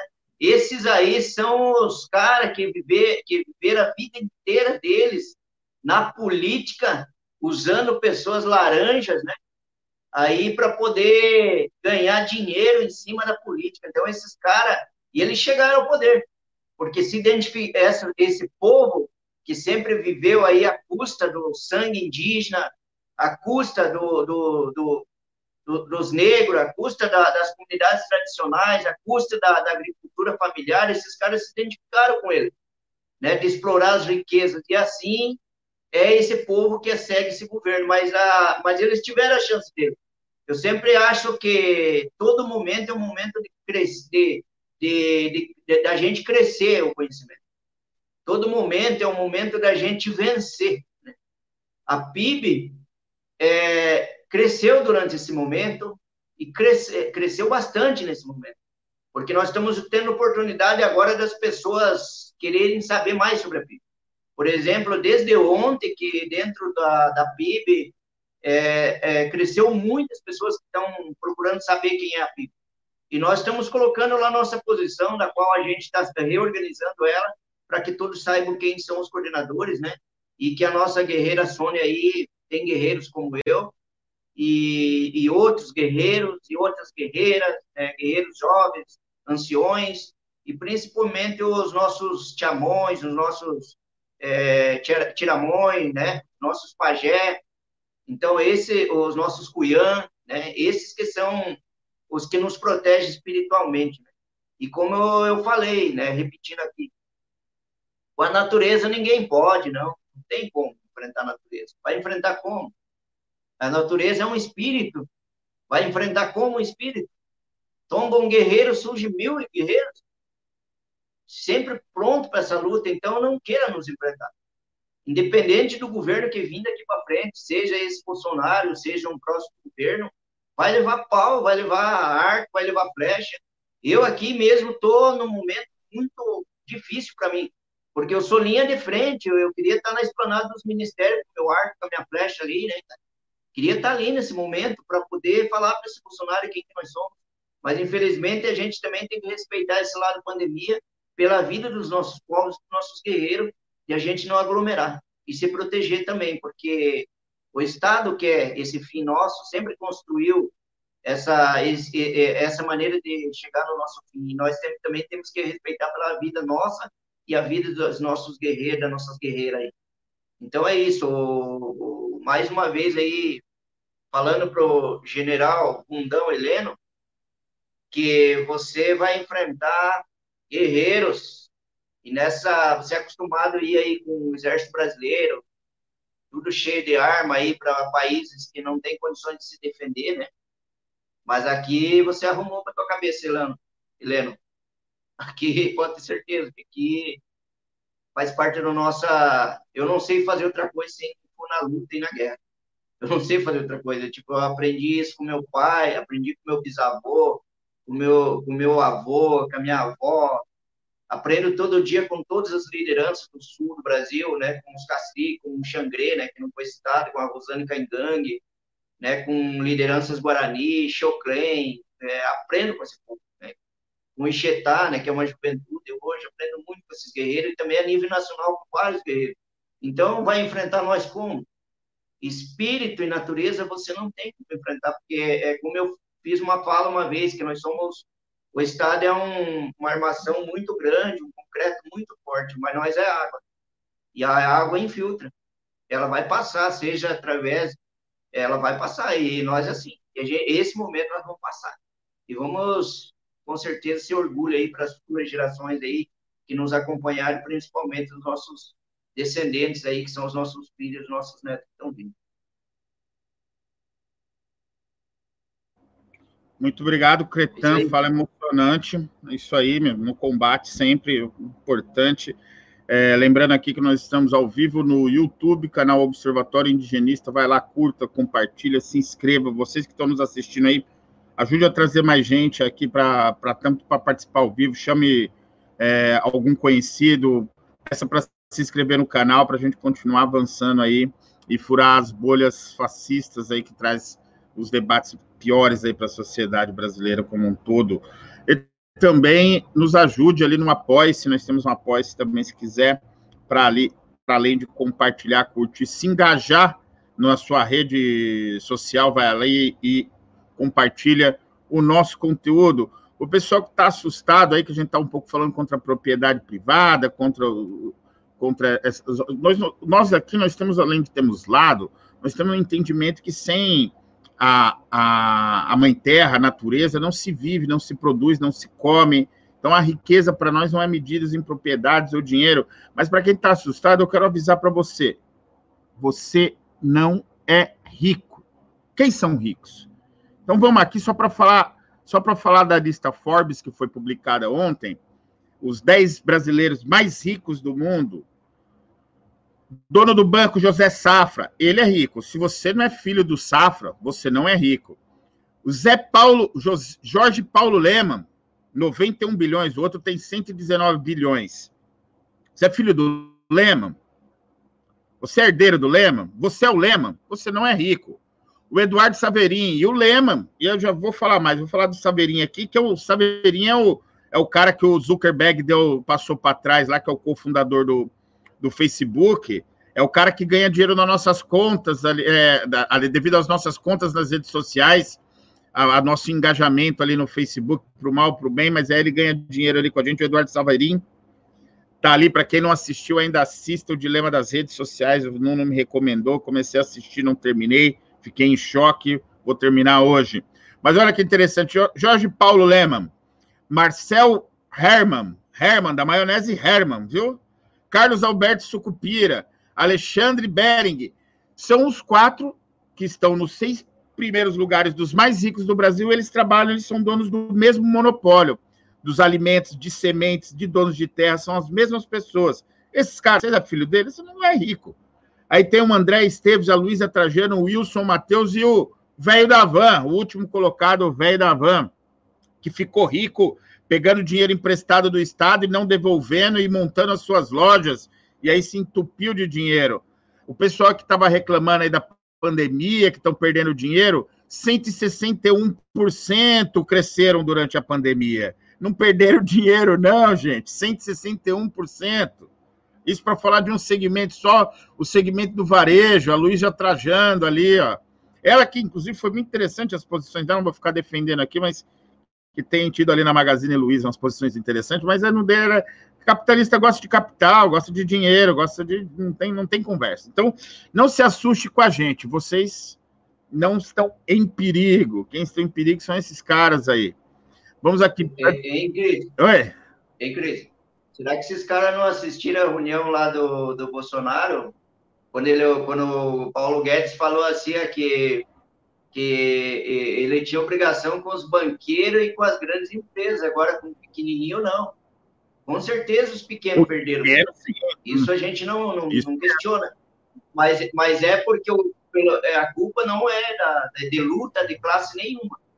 A questão é que ficou definido pelo ministro, pelo ministro da, da, aí da Economia de que quem tem privilégio é banqueiro e grandes empresas. E, e, a gente sabe que quem mais emprega são as pequenas empresas. Os, o, o, aquele que vende um, um produto ali na, na, na esquina das grandes lojas, da, das grandes cidades, ou tem uma, uma, um pequeno comércio. Esse não, não tem apoio por parte do Estado. E se tem, é uma burocracia gigantesca que o cara nunca consegue ter acesso. Então, agora o banqueiro não, o banqueiro podia ter dívida, podia ter o que é. Você ter um nome desses aí que você citou, que são os ricos. Então, quem não é faz, quem não tem o sobrenome desses caras aí não não é rico, ainda bem. E se você não tem um sobrenome desse, você não tem crédito. E se você tem um sobrenome desse, você pode ser o cara mais sujo na praça, que você tem direito a um empréstimo para você manter sua empresa. Então, o ataque não é não é sobre classes, não é nós atacando. Por exemplo, eu quero citar um exemplo aqui na região sul, para quem estiver nos acompanhando. Se hoje todas as terras indígenas no sul que estão em processo de demarcação fosse demarcada no sul, não ocuparia 3,8% do território sul brasileiro. Então, agora eu pergunto para vocês, o que que isso influenciaria na economia da região sul, do agronegócio? O que que isso influenciaria se demarcasse nossas terras? 3,8% do território sul brasileiro. O Paraná, se demarcasse todas as terras, ficaria aí com 1,60 ponto, é, 60, por ali mais ou menos, do território paranaense. O que que isso influencia na economia do agronegócio? Nada, não influencia em nada. E é uma garantia, é um direito nosso constitucional e principalmente originário. Então, são isso, isso que a sociedade não entende. Que demarcar a terra no, no Brasil, vocês têm que entender uma coisa também, você que está nos assistindo. Hoje, o meio ambiente é tudo para o planeta, não é só para o Estado brasileiro. Hoje, você demarcar uma terra indígena, você recupera essa terra. Hoje, você garantir um, um, aí um, uma unidade de, de conservação é para o planeta, para o teu filho, é para as futuras gerações que nós estamos lutando. Hoje, o indígena não luta especificamente pelo indígena, hoje nós lutamos pelo planeta. Hoje, Bolsonaro não é um inimigo específico só nosso aqui. Hoje, Bolsonaro é o inimigo do planeta. Hoje, ele se tornou esse inimigo. Então, é importante a gente entender algumas coisas para não achar que nós, os indígenas, estamos só reclamando de demarcação de terra. Terra é um direito originário, ela está na Constituinte de 88 e também é um direito originário desde que eu me entendo como caingangue, que os meus ancestrais se entendiam como caingangue. Então, precisamos ter essa, esses entendimentos também. E aí o Paulo Guedes é, já deixou aí o recado dele aí para vocês entrar nessa luta contra esse governo aí junto com nós, nos apoiar. Você que é pequenininho, você que é um pequeno produtor, que tem um pequeno comércio, que não conseguiu acessar a burocracia do apoio.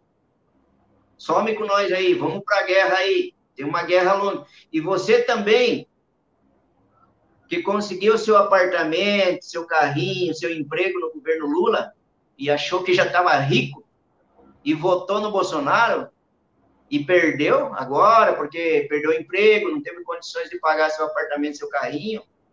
Quando você estiver nessa situação de novo, porque com certeza você vai voltar a essa situação, porque governo socialista é um governo que ele pensa pelo povo, né? Tanto que está o exemplo aí. Quando você tiver essa oportunidade de novo, não coloque mais esses caras no poder, porque esses caras não têm compromisso com nós, os pequenos, com, com, com as periferias.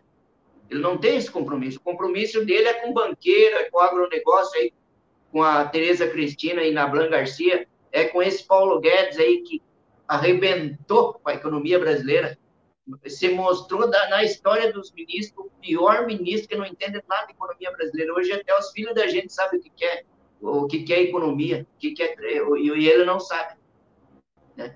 Mas é isso aí, Cris, para tentar contribuir.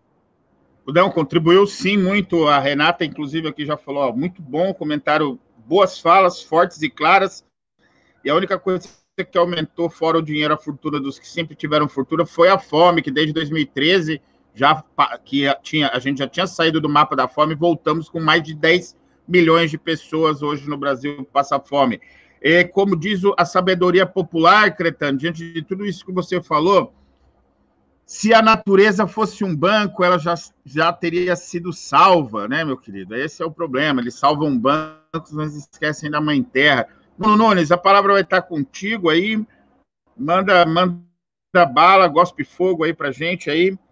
Rádio Cultura AM 930, www.cultura am930.com.br e Observatório Indigenista, parceria aí no estado do Paraná. Nuno Nunes, filósofo, indianista e agora também um, o nosso ponta de lança aí contra todo esse tudo tudo isso que está aí.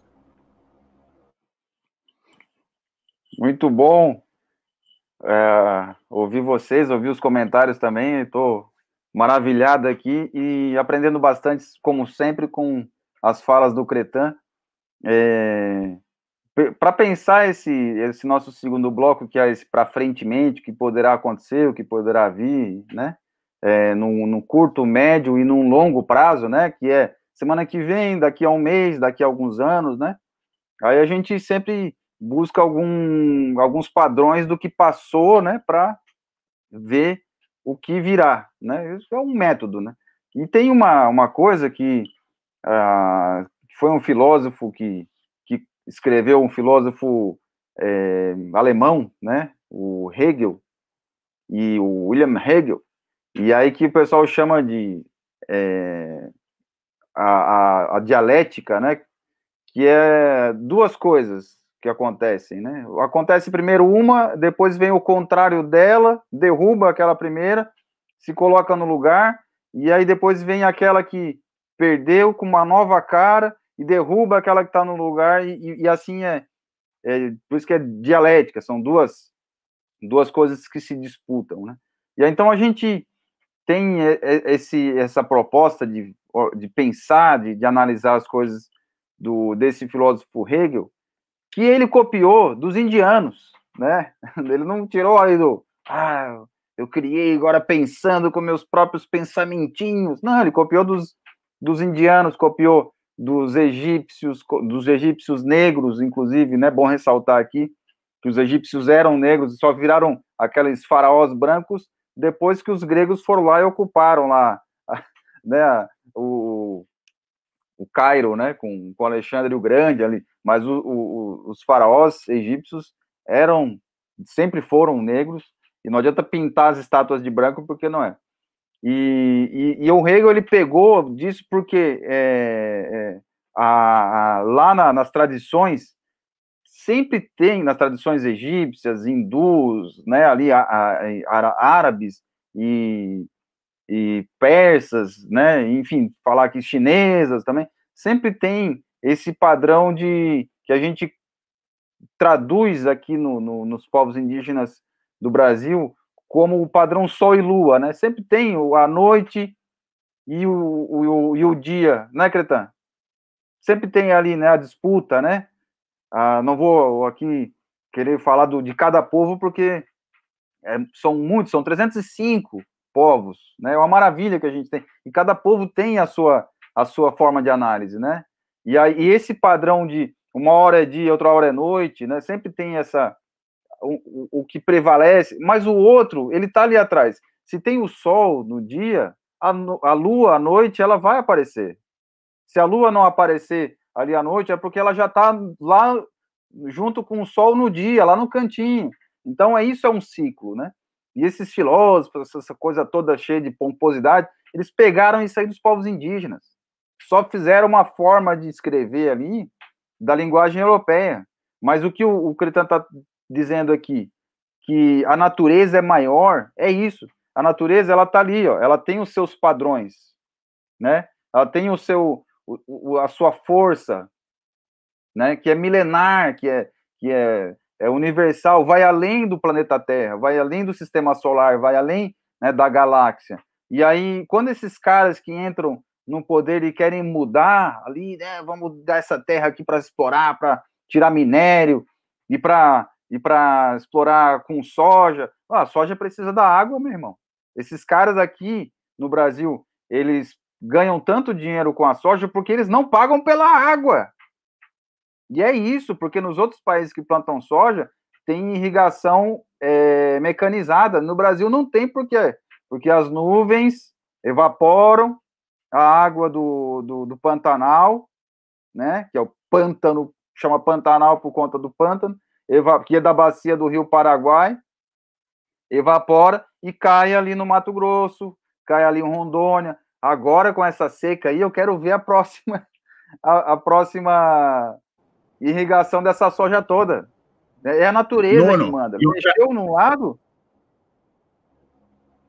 Oi? Isso da soja, isso da soja aqui para a região sul que nos impacta bastante, mas subindo ali a partir de Minas Gerais e vai embora até a Amazônia, é a indústria do refrigerante que faz a mesma negociata, que estão acabando com as águas, não pagam pela. E, e refrigerante é basicamente água doce, com algum corante, alguma coisa ali. Que são os, esses também estão aí na, junto com os produtores de, de alumínio, estão, estão na rota aí do crime para contra a natureza, contra as águas e contra a terra. Porque a, a, as hidrelétricas que são construídas no Brasil para barrar a água, para depois usar essa força da água para gerar energia, que é para girar ali um, um motorzinho que, que gera energia, como o Cris falou, é para a indústria do, da bauxita ser transformada em alumínio, né? Belo Monte foi construído para isso, né? A Tucuruí foi construída para isso, né? Na Amazônia.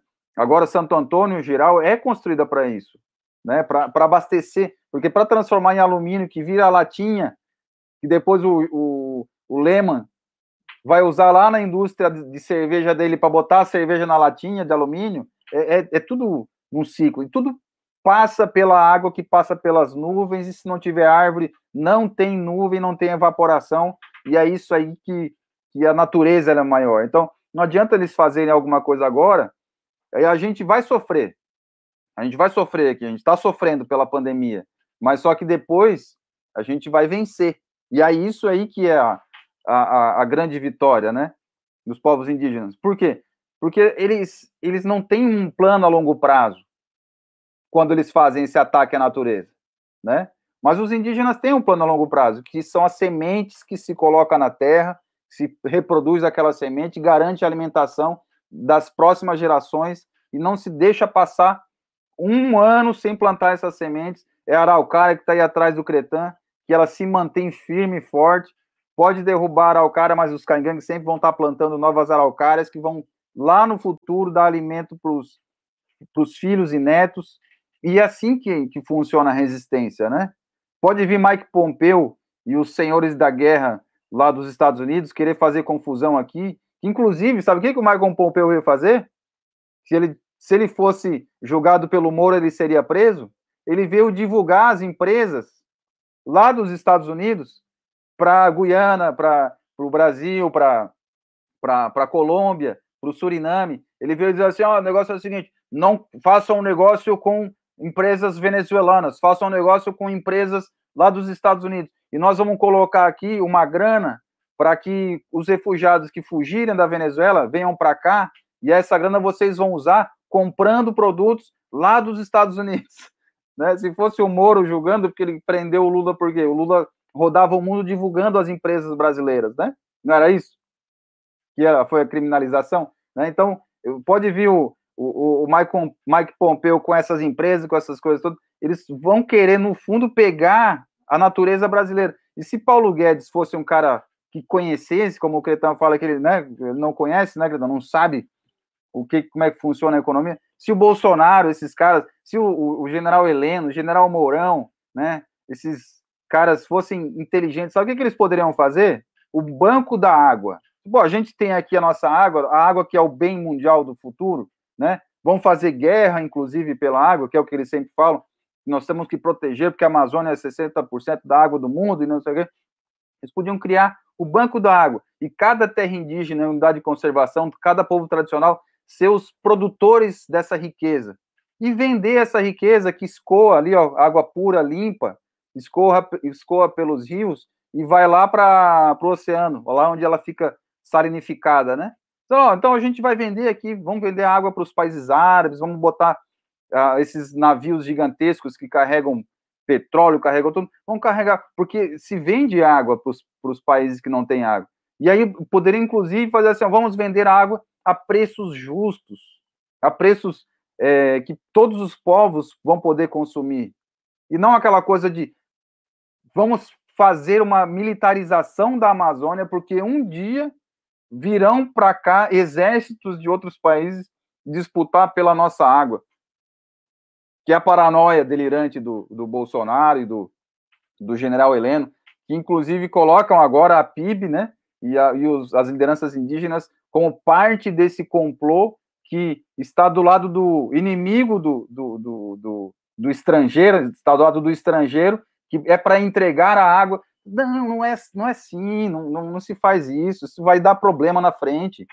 E como eles não planejam a longo prazo, né? A gente já vê assim, cara, a gente vê que vai dar problema, vai dar merda essa porra aí, vai, dar, vai dar ruim. Então, o que que, que que poderia fazer? Né? Não, a gente tem aqui, ó, a chuva, ela cai, né? Ela evapora a água do oceano, cai aqui. A gente quer humanizar essa água, quer que todo mundo tenha acesso, para evitar que a longo prazo esses caras que não tenham a água mas eles têm petróleo, eles têm outras coisas, que eles venham invadir a gente e, a, e atacar a gente, porque é assim que funciona ao longo da história. Quem não tem, ataca os outros, porque está desesperado. Não, então vamos organizar, vamos distribuir isso aqui, vamos fazer cada um ter o seu direito justo, porque estamos num planeta só, né? Isso seria mais, mais organizado, né? Eu não digo mais humano, porque humano também a gente vai saber o que, é humano, né? Mas mais, mais respeitoso à natureza, né? prever o que pode acontecer e antecipar as ações e criar, né? Tipo, ó, vamos, vamos, vamos se organizar aqui, vamos, vamos evitar que os, os nossos parceiros aí passem fome, passem miséria. Mas não é isso que, que é feito, né? Não, não, não é desse jeito. É de um jeito tosco, é de um jeito que agride, né? É de um jeito que, que não é, é. É um jeito que é pensamentos a curtos prazos, né? Por exemplo, o cara, quando investe uma grana que ele tem na Bolsa de Valores, ele quer dali a três meses ter retorno. No máximo seis meses. Se ele não tem retorno, ele tira. Né? E como é, qual o mundo que vai sobrar disso? Né? Quais, qual é o futuro dos do nossos filhos, dos nossos netos para isso? Né? Por que, que o Bolsonaro deu o título de terra lá pro, pro pessoal e o pessoal adorou? E agora o pessoal vai dizer, pô, eu estava aqui, né, esperando tal, tentando passar, ver passar essa pandemia, agora eu vou dar esse título para um banco, o banco vai me pagar e eu vou comprar meu carrinho, vou pagar minhas contas. E ano que vem, meu irmão? E daqui a cinco anos, meu irmão? Não, não, eu vou arrendar, aí os caras vão trabalhar para mim, eu vou ficar, aí eu vou até comprar uma casinha na cidade, vou ficar lá. E aí? E depois disso? Vai dar em nada, vai ter nada. Isso já aconteceu no sul do país, isso já aconteceu na Argentina, está acontecendo no Paraguai, está acontecendo na Bolívia, está acontecendo na Amazônia brasileira. E aí, então é importante a gente ver o que aconteceu para ver o que vai acontecer. Né? Então, um resumo aqui que eu gostaria de fazer é, é isso. Vamos entrar numa guerra terceirizando, o nosso povo vai ser terceirizador, vai, vai ser o que vai fazer o trabalho da guerra para os banqueiros dos Estados Unidos, que são aqueles brancos nazi, que só estão pensando neles, e nós vamos entrar aqui numa aventura contra os irmãos venezuelanos que estão ali passando fome porque os, os, os, a, a, maquinaria de guerra dos Estados Unidos fechou a Venezuela, está roubando a riqueza da Venezuela que estava no exterior, deixando o povo venezuelano passando fome. inclusive proibiu o MST de mandar sementes para a Venezuela, que era o MST aqui do, de Santa Catarina, do Paraná, que enviava sementes para os venezuelanos plantarem lá, dava apoio técnico, né, proibiu isso. E o que, que vai acontecer? Os venezuelanos vão dizer, cara, a gente vai ter que ir para os vizinhos, vai para a Colômbia, eles vão querer fugir desse problema, esperar passar esse problema, por quê? Porque eles não são bobos, eles sabem que a longo prazo as coisas se resolvem, né? Assim que está a população da Síria, do, Afeganistão, estão lá na Europa. A Europa, junto com os Estados Unidos, foi fazer guerra, né? O, o povo da Líbia, o povo da, da Mauritânia, foram todos invadidos por empresas dos Estados Unidos e da Europa. Aí o povo vai falar: e aí, vocês fizeram guerra lá no meu, na minha casa, agora eu tô aqui na casa de vocês, esperando passar essa merda aí que vocês fizeram lá. Então, o que, que vai acontecer? Na Venezuela, vão fazer essa, essa, essa grande burrada ali, né? E eu digo até mais, que existe um desses padrões que, que começou agora, e aí aqui a gente faz umas análises, às vezes a gente pega uma coisa que parece um pouco fora, né? Mas a gente, a gente sabe que, que já tem tecnologia para essas coisas acontecerem e que já aconteceram, né? Só que quando a gente faz assim, tipo, uma, uma, uma análise meio futurista, parece que, né, é, é, não, não, aí exageraram. Mas eu queria lembrar aqui que no Haiti teve um terremoto gigantesco que morreu muita gente, desestabilizou o Haiti, né? E quando o Haiti estava se reorganizando, o terremoto apareceu. E esse terremoto a gente sabe que tem tecnologia que pertence aos Estados Unidos e que ela provoca terremotos em países onde eles querem. Inclusive, essa tecnologia ela pode ser levada por um, um navio daqueles de guerra, que é, é bem simples, eles só lançam uma, uma, uma, uma radiação por uma antena para o, o, para cima, né? Aí ela chega lá na, na, na, parte magnética eletrificada da nossa atmosfera e cria uma bolha ali de tanto que tu assopra, né, com eletricidade, depois desliga, aí aquela bolha ela se dissolve, dela cai. E quando cai, automaticamente embaixo altera. É simples, né? Um negócio que dá para fazer na pia em casa, dá para fazer, né? Brincando. Só que os Estados Unidos fizeram uma arma disso, né? E eu estava vendo aqui que em 2018 teve um terremoto de 7.3 na escala Richter, que é gigantesco, um terremoto gigantesco, em Caracas. Então, tomara que não, mas se acontecer agora algum terremoto ali em Caracas, na região da Venezuela, tomemos cuidado, porque se destruir aquela cidade toda, o pessoal não vai ter comida para buscar, para se alimentar durante uma semana, aí o pessoal vai, obviamente, fugir para Roraima, e quem que vai estar em Roraima lá, dizendo, ó, oh, viu, oh, o que aconteceu, né? Vamos ajudar vocês. As empresas dos Estados Unidos vão estar ali botando dinheiro. Né? Então, queria finalizar com essa análise possivelmente futura que pode acontecer e porque a gente tem que, quando a gente pensa, né, que sobre as estratégias da onde a gente vai caminhar, a gente tem que pensar onde o outro está caminhando também, né? Então, por isso que essas análises do que os outros podem fazer, inclusive eu levo para essa questão de um, uma possível, possível uso de uma arma que provoca terremotos, ela, né, na, na Venezuela, porque é um, é um padrão que tem acontecido, né?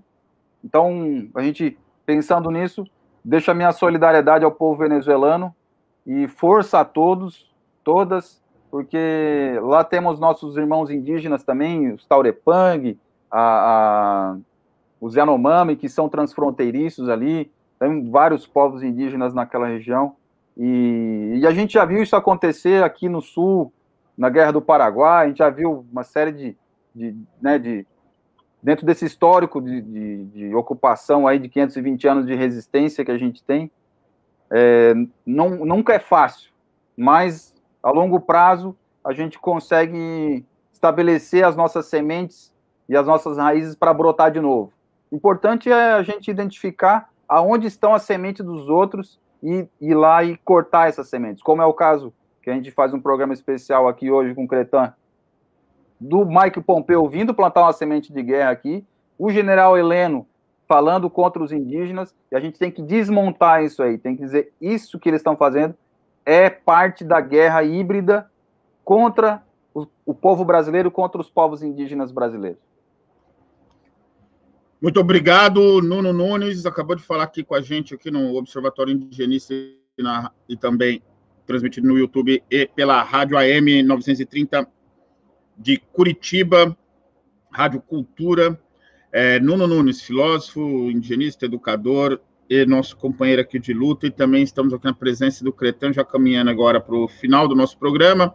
Agradecer aqui os comentários aqui, até, um, até falar, responder um dos comentários da, da Juliana. Juliana, a, o PL 2633 da, da grilagem, do último 930, eu, vou passar até a palavra para o Nuno, é, segundo o, o, presidente da Câmara, o, o vulgo Botafogo na, na, lista da Odebrecht, disse que só vai pôr em votação depois da pandemia. Mas esse cara é passível de nenhuma confiança, é, Juliana. Então, por isso que nossas lideranças ali da PIB, das outras organizações guerreiros estão atentos, porque essa MP da grilagem, ela, ela não é nenhuma novidade dos ataques, mas ela vem dentro de um plano nefasto, acompanhado de outras coisas, que é o marco temporal, vem também acompanhado de uma renovação do, do que seria a lei ambiental, do Kim, do Kim Kataguri. É, é, é, um, é um, ela é o tripé do mal, né? Do, do, do, do eixo satânico do mal ali representado pelo Bolsonaro. Nuno, quer falar? Não, é isso, que ele está parado, que eu até ia responder, acabei esquecendo, o PL da grilagem, né, como é chamado 2633, ele está parado lá agora na, na, Câmara dos Deputados e tá, os, alguns deputados é, bolsonaristas e ruralistas ali estão dizendo, é, mandando ofícios para acelerar, para colocar em votação na plenária, mas tem uma série de comissões ainda para passar e não vai ser assim, e com essa pressão aí, com essa organização né, de forma política e, e, defendendo os direitos dos povos indígenas e seus apoiadores, ambientalistas, tem muita gente que é contrária a isso, porque é, é uma, como o Cris falou, é, tá uma coisa amarrada com a outra, né? Licenciamento ambiental e tudo mais, é uma mudança no regime de propriedade do, do Brasil, né? Que pega as terras públicas, terras da União, que são aquelas tais terras devolutas, né? Que eram as terras indígenas, que o, desde o Império, né, desde o, da, da colônia, né, isso a gente pensa lá em 1500, 1600, 1700, 1800, né, muitos, muitos brancos, inclusive a igreja fazia isso, né, depois os, os tais diretórios faziam as reduções, né, Cretan? Pegava lá os povos que estavam, as, as aldeias espalhadas, reuniam num lugar, né, e liberava o, o outro, a, a, o, o território, como a gente chama, né, tradicional e colocava o pessoal dentro de uma que aí virou então a terra indígena, né? E aí essa redução, ela a, a área que era deixada, né? Eles diziam que não tinha indígena e que eram as tais áreas que a União poderia pegar, né, na época o Império, as áreas devolutas, né? Que devolvia para a União porque ninguém queria, os indígenas não queriam, né? O tal, e aí o imperador fazia o que ele queria. Então essas áreas né, que são indígenas, são terras indígenas, faz parte dos territórios indígenas, que Bolsonaro falou que não vai é, demarcar um milímetro, né? Então ele quer pegar essas áreas e passar para a mão do agronegócio, para os arrendamentos tal, via título de propriedade para pobres, coitados, famílias que estão ali desorganizadas, né, que poderiam estar se organizando no coletivo, mas estão é, independentes, que caem na mão desse sistema da grilagem, né? Então, o, o, esse, esse, esse sistema aí, ele, a mudança que, que, querem fazer é para alterar o regime coletivo de posse da terra para esses regimes individuais e não vai passar tão fácil assim. Vai parar no Congresso, o Bolsonaro vai ter que esperar e agora vencer o prazo da medida provisória que ele lançou, deu 120 dias, revogou, aí agora vai ter que esperar para lançar mais uma medida provisória, talvez em janeiro, e aí vai seguindo assim porque o povo já entendeu, né? O povo não é trouxa, como lembrou o Cretan, né? O, na, no período Lula tinha um empreguinho, conseguia pagar, pagar o carro, conseguia pagar as suas contas, não tem mais, o povo já sacou, né? Tá certo. É, lembrando aqui que a gente defende aqui a liberdade plena para o ex-presidente Luiz Inácio Lula da Silva, inclusive que ele possa concorrer à presidência novamente, independente do voto de cada um aqui, a gente apoia o direito dele de ter seus plenos poderes políticos resgatados, porque ele é vítima de uma quadrilha é, de pessoas que estão no Estado e condenaram ele injustamente, sem provas, e agora, informados pelo, pelos, pelo vazamento do, do, do The Intercept, mostrado também que de forma criminosa. Estamos aqui nos faltando cinco minutinhos para acabar o programa. Agradecer aqui a todo mundo aqui para dar as considerações finais. Aí o Nuno, dois minutinhos, Cretan. É, agradecer aqui a Dona Lourdes, que sempre está aqui com a gente. Bom dia, sempre muito bom ouvi-los. É da natureza que vem essa energia forte que nos faz viver. Obrigado, Dona Lourdes. O Johnny Escoveira aqui já usou o Mike Pompeu Pompilho Pomposo, para quem não lembra desse personagem aí. João Farias, ó, Rio Grande do Sul e Santa Catarina, as áreas indígenas não passam de 0,6%, aliás, menos, menos de 1%, é um pouco mais que meio por cento do território desses estados. Aqui, ó, a Juliana agradecendo a nossa, a nossa de muito Brama, a gente que agradece a vocês, a toda a equipe aí que faz. É, alguma indicação de filme, de livro, algum recado final, Cretan? Então, é, primeiro agradecer, né, mais uma vez, Cris, Nuno, é, dizer que ficamos sempre à disposição, né? E eu não tenho nada a, a, hoje a sugerir, mas queria deixar aqui uma a, aí um para as pessoas pensar, ficarem pensando, né? Tipo, um pensamento para as pessoas. Primeiro, que as pessoas precisam entender o porquê que nós lutamos por uma terra e por que é necessária a demarcação das terras. Porque as pessoas que muitas vezes que nos atacam, eles estão pensando no futuro dos filhos deles, assim como nós pensamos no futuro das nossas gerações, que são os nossos filhos. Eu sempre tenho procurado reforçar de que 70% da população que está em área de acampamento, ao lado de uma BR, ao lado de uma fazenda, ao lado de um local onde é uma retomada, são crianças.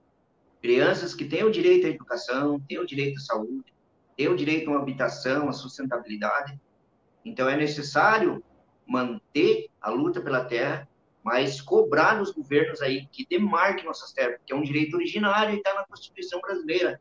A gente não cobra acima do que é o direito originário que está na Constituição. Então, é como eu sempre falo, se todos entendessem o que é a Constituinte, os seus artigos da Constituição, com, com certeza é, seria a Bíblia do direito mas as pessoas não conhecem a Bíblia do direito. Nós conhecemos o 231 e o 232 e é o que a gente luta. Mas eu quero aqui também, Cris, também para as pessoas que, que falam sobre a natureza, vocês precisam entender duas questões. Primeiro que a natureza ela tem que ser entendida como é, é um ser vivo. Porque nós, os indígenas, que, que, porque a gente defende a natureza? Porque nós não somos diferentes de nada que está dentro daquele território, daquela terra da floresta, dos animais, dos peixes, da, da, da, água, tudo que está ali. Principalmente os invisíveis, que são os espíritos, que são os seres invisíveis que estão dentro daquele território, que também fazem parte da vida naquela terra.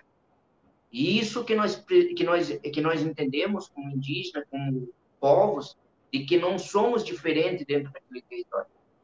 Essas queimadas que está acontecendo hoje é muito triste para nós. Eu acredito que todos vocês estão acompanhando essas queimadas. Quantos animais estão queimando porque eles não fogem do fogo? É, é triste falar isso, é doloroso para mim estar tá falando isso. Quanto material fotográfico que vocês têm recebido aí pelos veículos de comunicação? É uma cobra queimando, é um jacaré queimando, é uma anta queimando, né? É um porco do mato queimando, são animais queimando dentro do ninho, né? São é, aí pássaros, quanta biodiversidade que nós vamos perder com essas queimadas que talvez nós nunca mais recuperemos. Talvez nossos filhos, nosso, que são as futuras gerações, nossos netos, não tenham acesso a essa biodiversidade. Então, vocês precisam entender mais que defender a natureza, nós estamos defendendo os invisíveis. Hoje, os animais não têm condições de se defender. Será que temos que ver os jornais onde passam, que mostram o que está acontecendo com os animais, eles não têm condições. Hoje, os índios isolados, por exemplo, no Brasil, que a gente tem, estão ameaçados, porque se essas queimadas chegar até esses indígenas isolados, não vai ser diferente do que está acontecendo com os animais, porque eles também não vão fugir. Então, é necessário a gente refletir como ser humano, refletir como pessoa, como estudioso da causa, ou pessoas que nos acompanham durante as programações aqui, a gente começar a refletir. E não, e não basta só nós, os indígenas, parece que nós somos inimigos do Estado. E se nós for inimigo do Estado também, eu sou um desses inimigos, sou um desses guerreiros inimigos do Estado. Mas nunca fora do, do que é o direito. Eu não cobro nada do que seja fora do direito ou questiono o governo.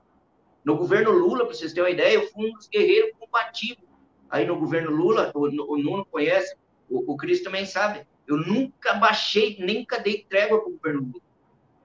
Se eu tivesse que fazer uma luta contra o governo, fazia, contra a Dilma também foi assim. Bolsonaro não é diferente, Bolsonaro é um monstro, é diferente. Nós lidar com monstro e lidar com governos que você tem que ser combativo contra ele. Mas nunca foi fora do que se chama direito originário e direito constitucional. Porque nós, como lideranças, a gente tem que entender esses dois mundos, que é o direito originário e o direito constitucional, para você fazer um enfrentamento e ser combativo contra o governo. Mas o governo Lula, eu digo assim, foi um dos líderes que eu tive orgulho de enfrentar, desse combativo contra o governo Lula. Porque, para mim, é um, um governo que foi honrado nessas lutas. Ele é um tipo de um líder que eu respeito. Agora, respeitar Bolsonaro e esse seu grupo que não entende nada, nada, nada de nada, isso eu não respeito. E também não me intimido contra esse povo, não. E isso me fortalece mais porque nos dá visibilidade na nossa causa, nossa luta. Nós nunca fomos tão falados no planeta, os povos indígenas no Brasil, como durante esse momento do governo Bolsonaro. Então é necessária essa reflexão nossa sobre a questão do que é a natureza, do que é o espírito, do que é a espiritualidade. Então precisamos entender bem esse sentido. E deixa aqui, né, meu, meu aí para vocês, meu obrigado mais uma vez a todos os que nos assistiram né? Os que nos acompanham, que acompanham o programa, que acompanham aí todos os sábados, e ao grande Cris aí, que é um, que é um parente, aí um irmão, um amigo, e o Nuna também, é um grande parente que eu construí aí, né? Um grande amigo e um guerreiro de luta, que tem nos apoiado muito, assim como vários não índio aí que nos apoia através das suas organizações. E nós não somos partidários também, né? nós temos causa. Eu não tenho partido. Eu sou o legítimo cara que vocês podem me chamar de sem partido, porque eu não tenho partido. Sou, sou, sou causa mesmo. A minha causa é o nosso direito. Mais uma vez, muito obrigado a todos aí que nos acompanharam e principalmente aí a você, Nuno, e a você, o Cris aí que apresentou. Obrigado. E tamo junto aí. Obrigado você. Tamo junto. Tamo junto, não passarão. Muito obrigado pelas sábias palavras, Cretan, aqui, a, a, a, nosso comentário aqui, o pessoal já agradece aqui a, a, o Darcy Miliano, nossa luta é pela vida e não pelo capital. O Johnny Escoveiro manda uma demarcação já e diz que a gente tem que espalhar essa mensagem, camaradas. E ele também faz uma sugestão aqui de um livro emocionante para quem não leu, leia, que é a mesma indicação, inclusive, do Ivo Makushi, quando eu morrer, enterre meu coração na curva do rio, livro de cabeceira para alimentar a ira contra os inimigos. Muito bom, Johnny, muito boa indicação. Vou passar para ele, Nuno Nunes, para alguma indicação, alguma consideração final. Disciplina revolucionária, Nuno Nunes.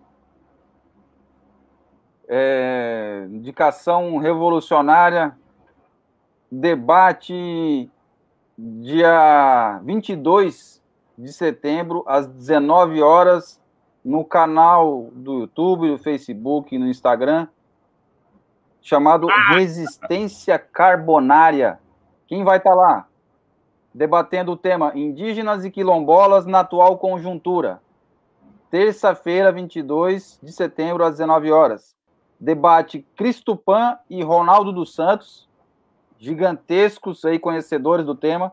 Mediação Eugênio Aragão, que foi ministro da Justiça da presidenta Dilma Rousseff e também foi foi da Sexta Câmara, do Ministério Público Federal, da Procuradoria-Geral da República, com a apresentação de Sandra Mairink Veiga. Então fica aí, eu queria mostrar aqui a imagenzinha, vamos ver se eu consigo. Aqui, tá todo mundo ali, ó, a prova do crime. Cristopan. Eu ia convidar, inclusive, General Heleno, que assista esse debate, que aprenda muito. E eu assisti ontem um debate que teve com o General Mourão, o General Etchegoyen, que é o homem por trás do golpe, né? Contra Dilma Rousseff, estava ali do lado sempre. Eles são tudo daquela cúpula de Porto Alegre, que eles se criaram todos na escola militar em Porto Alegre, são amigos de infância dos colégios militares. Eu assisti o, o debate deles num canal novo que eles estão criando aí, estão, estão falando. E vale a pena a gente, a gente falar disso, porque, porque eles estão criando também a, as redes deles para comentarem, né? E aí, sabe o que, que eles disseram uma hora lá? Parecia criancinha no, no na, na, escolinha lá. Eles falaram assim: o, o Etchegoyen falou, Ô Mourão, eu queria lembrar aqui que tem um comentário aqui do General Vilas Boas. Ele está dizendo: tô de olho em vocês, hein? Então, ô Mourão, vê aí o que, que tu vai falar. Acredita? então, fica aí a dica para assistir o debate com Cristo Pan, dia 22 de setembro. E bora para frente. Muito obrigado, Nuno. Ainda bem que você não falou nem o nome desse canal aí, mas eu fiquei curioso de assistir.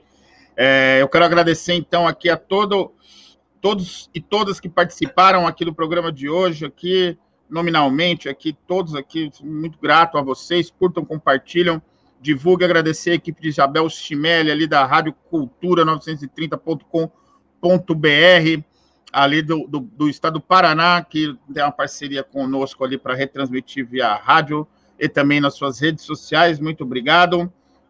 É, Vamos até a próxima semana e, tem, e teremos. Somos todos da PIB, hein? Somos todos é, da PIB. Todos da PIB. E avisando que faremos alguns especiais, ainda não sabemos o modelo, mas sobre a questão indígena e as eleições. Lembrando que nós temos muitos candidatos indígenas de diversos partidos, diversas causas, e que estão concorrendo esse ano. Então, se você não sabe, se informe na sua cidade se você tem um candidato indígena ali que você pode apoiar, pode ajudar a construir a campanha, porque a campanha ainda não começou, vai começar dia 26.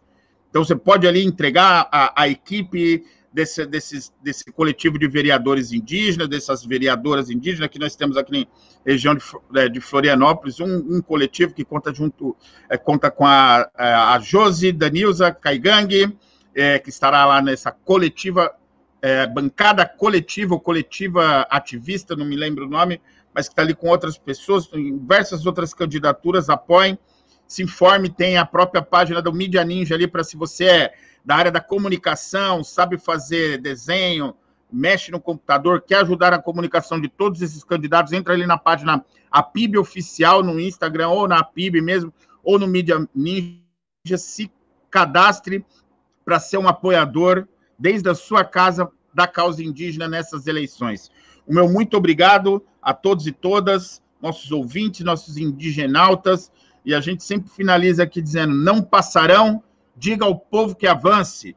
Um abraço. Diga ao povo que avance. Avançaremos.